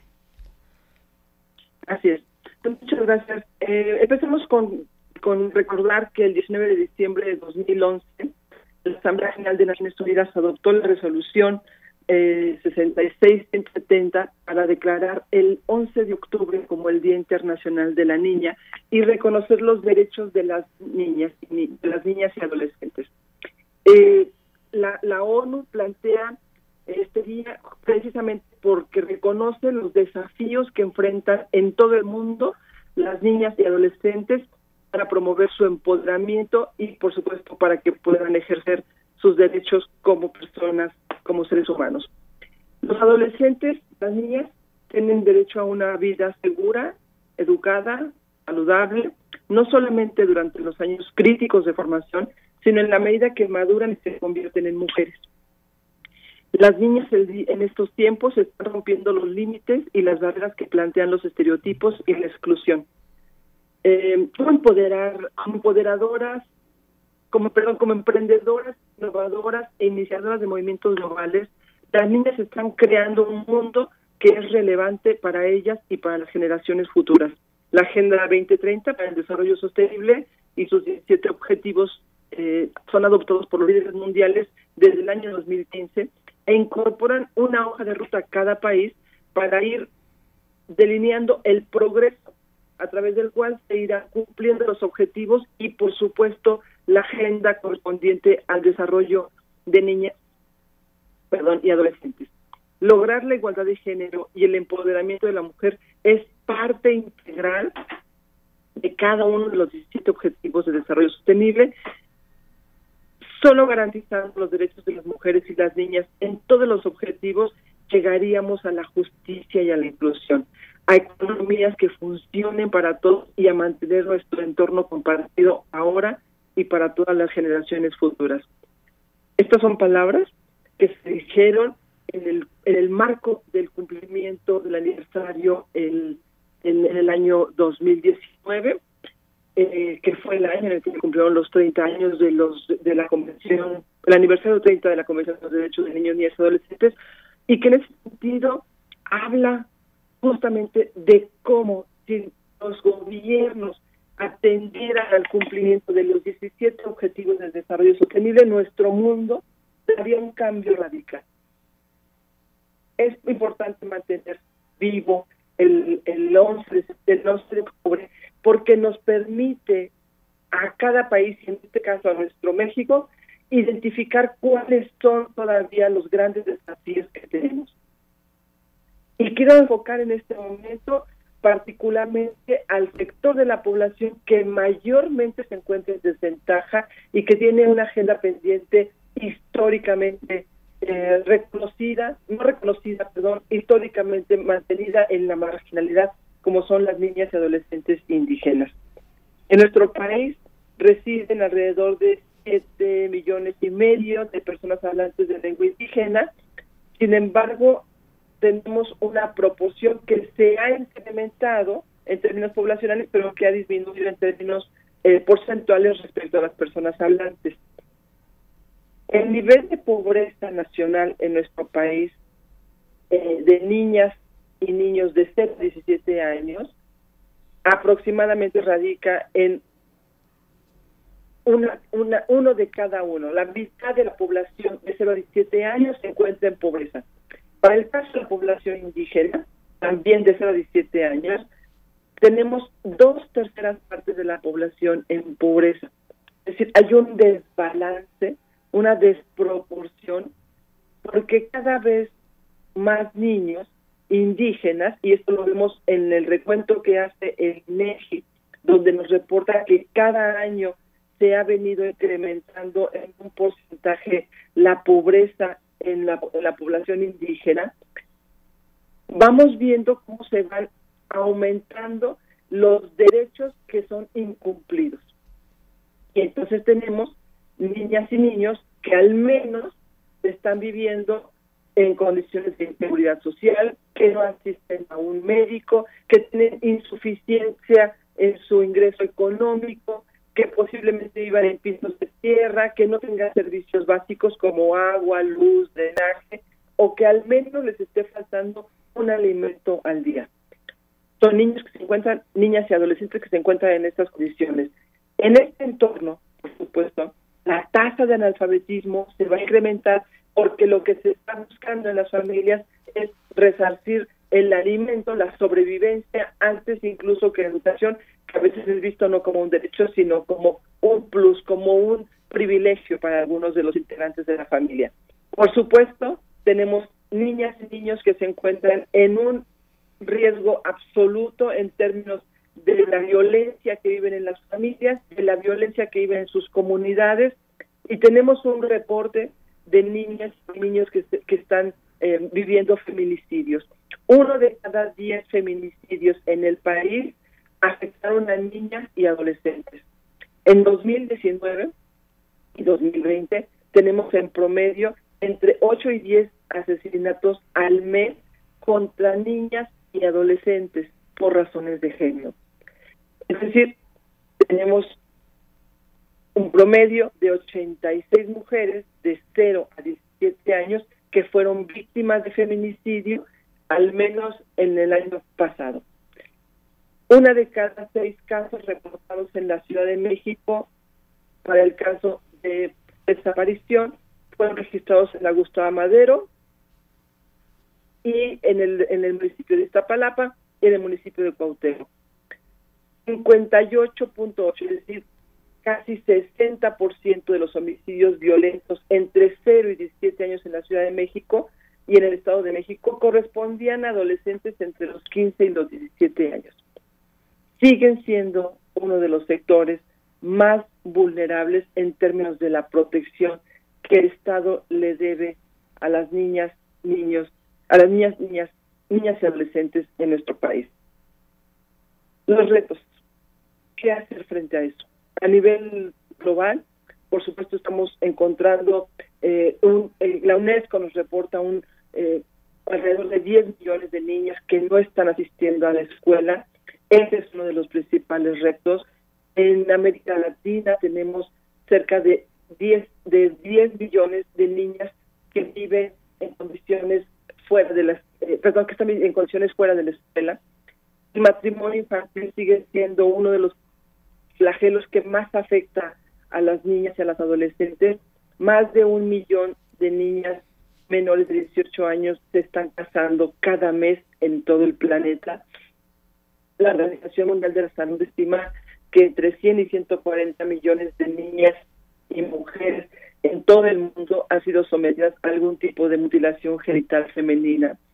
La Organización Internacional del Trabajo nos reporta que más de 17 millones de niños y niñas realizan trabajos domésticos con o sin remuneración y que el 67% de los trabajadores domésticos son niñas y adolescentes.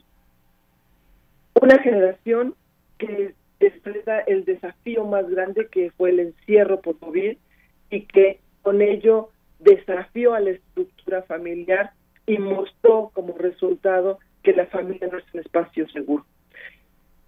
Es importante relevar el día 11 como un día en el que las niñas muestran su fuerza y su grandeza para sobrevivir, pero en el que también como sociedad tenemos el compromiso de ser coadyuvantes para ejercer igualdad en nuestra sociedad y contribuir a que niñas y adolescentes vivan y ejerzan plenamente sus derechos. El día 11 de octubre no es el día de regalar, es el día de conmemorar, no es el día de tener fiesta, es el día de denunciar la desigualdad y la injusticia para las niñas en nuestro país. Pues muchas gracias, Alicia Vargas Ayala, como siempre, por estos mensajes puntuales importantes sobre las infancias, las adolescencias y en este caso de las niñas y las jóvenes en este país y en el mundo. Muchas gracias. Nos encontramos contigo en 15 días para continuar en esta charla. Así es, muchas gracias, eh, Gracias al auditorio y un saludo a Miguel Ángel. Que se recupere pronto. Gracias, hasta pronto. Lo mejor para este cierre de semana. Nos estamos despidiendo ya a las 10 de la mañana. Están las redes sociales recibiendo sus peticiones, sus complacencias musicales para el día de mañana, que ya es viernes. Así es que, bueno, recibimos eh, ahí eh, las peticiones para sonar el día de mañana. Mm, ya nos despedimos. Quédense aquí en Radio UNAM con la programación de este día jueves. Eh, mañana nos encontramos. Estará Deyanira Morán, nuestra compañera titular de Prisma RU por acá en la mañana también, así es que no se lo pierdan el día de mañana, viernes, a partir de las 7 de la mañana. Gracias a todo el equipo, gracias a la producción, nos despedimos. Yo soy Berenice Camacho, esto fue Primer Movimiento, El Mundo desde la Universidad. Radio UNAM presentó Primer Movimiento, El Mundo desde la Universidad, con Berenice Camacho y Miguel Ángel Quemain en la conducción. Frida Saldívar y Violeta Berber, producción. Antonio Quijano y Patricia Zavala, noticias. Miriam Trejo y Rodrigo Mota, coordinadores e invitados. Tamara Quirós, redes sociales. Arturo González y Socorro Montes, operación técnica. Servicio social, Cecilia Esquivel, locución, Tessa Uribe y Juan Stack. Quédate en sintonía con Radio UNAM. Experiencia sonora.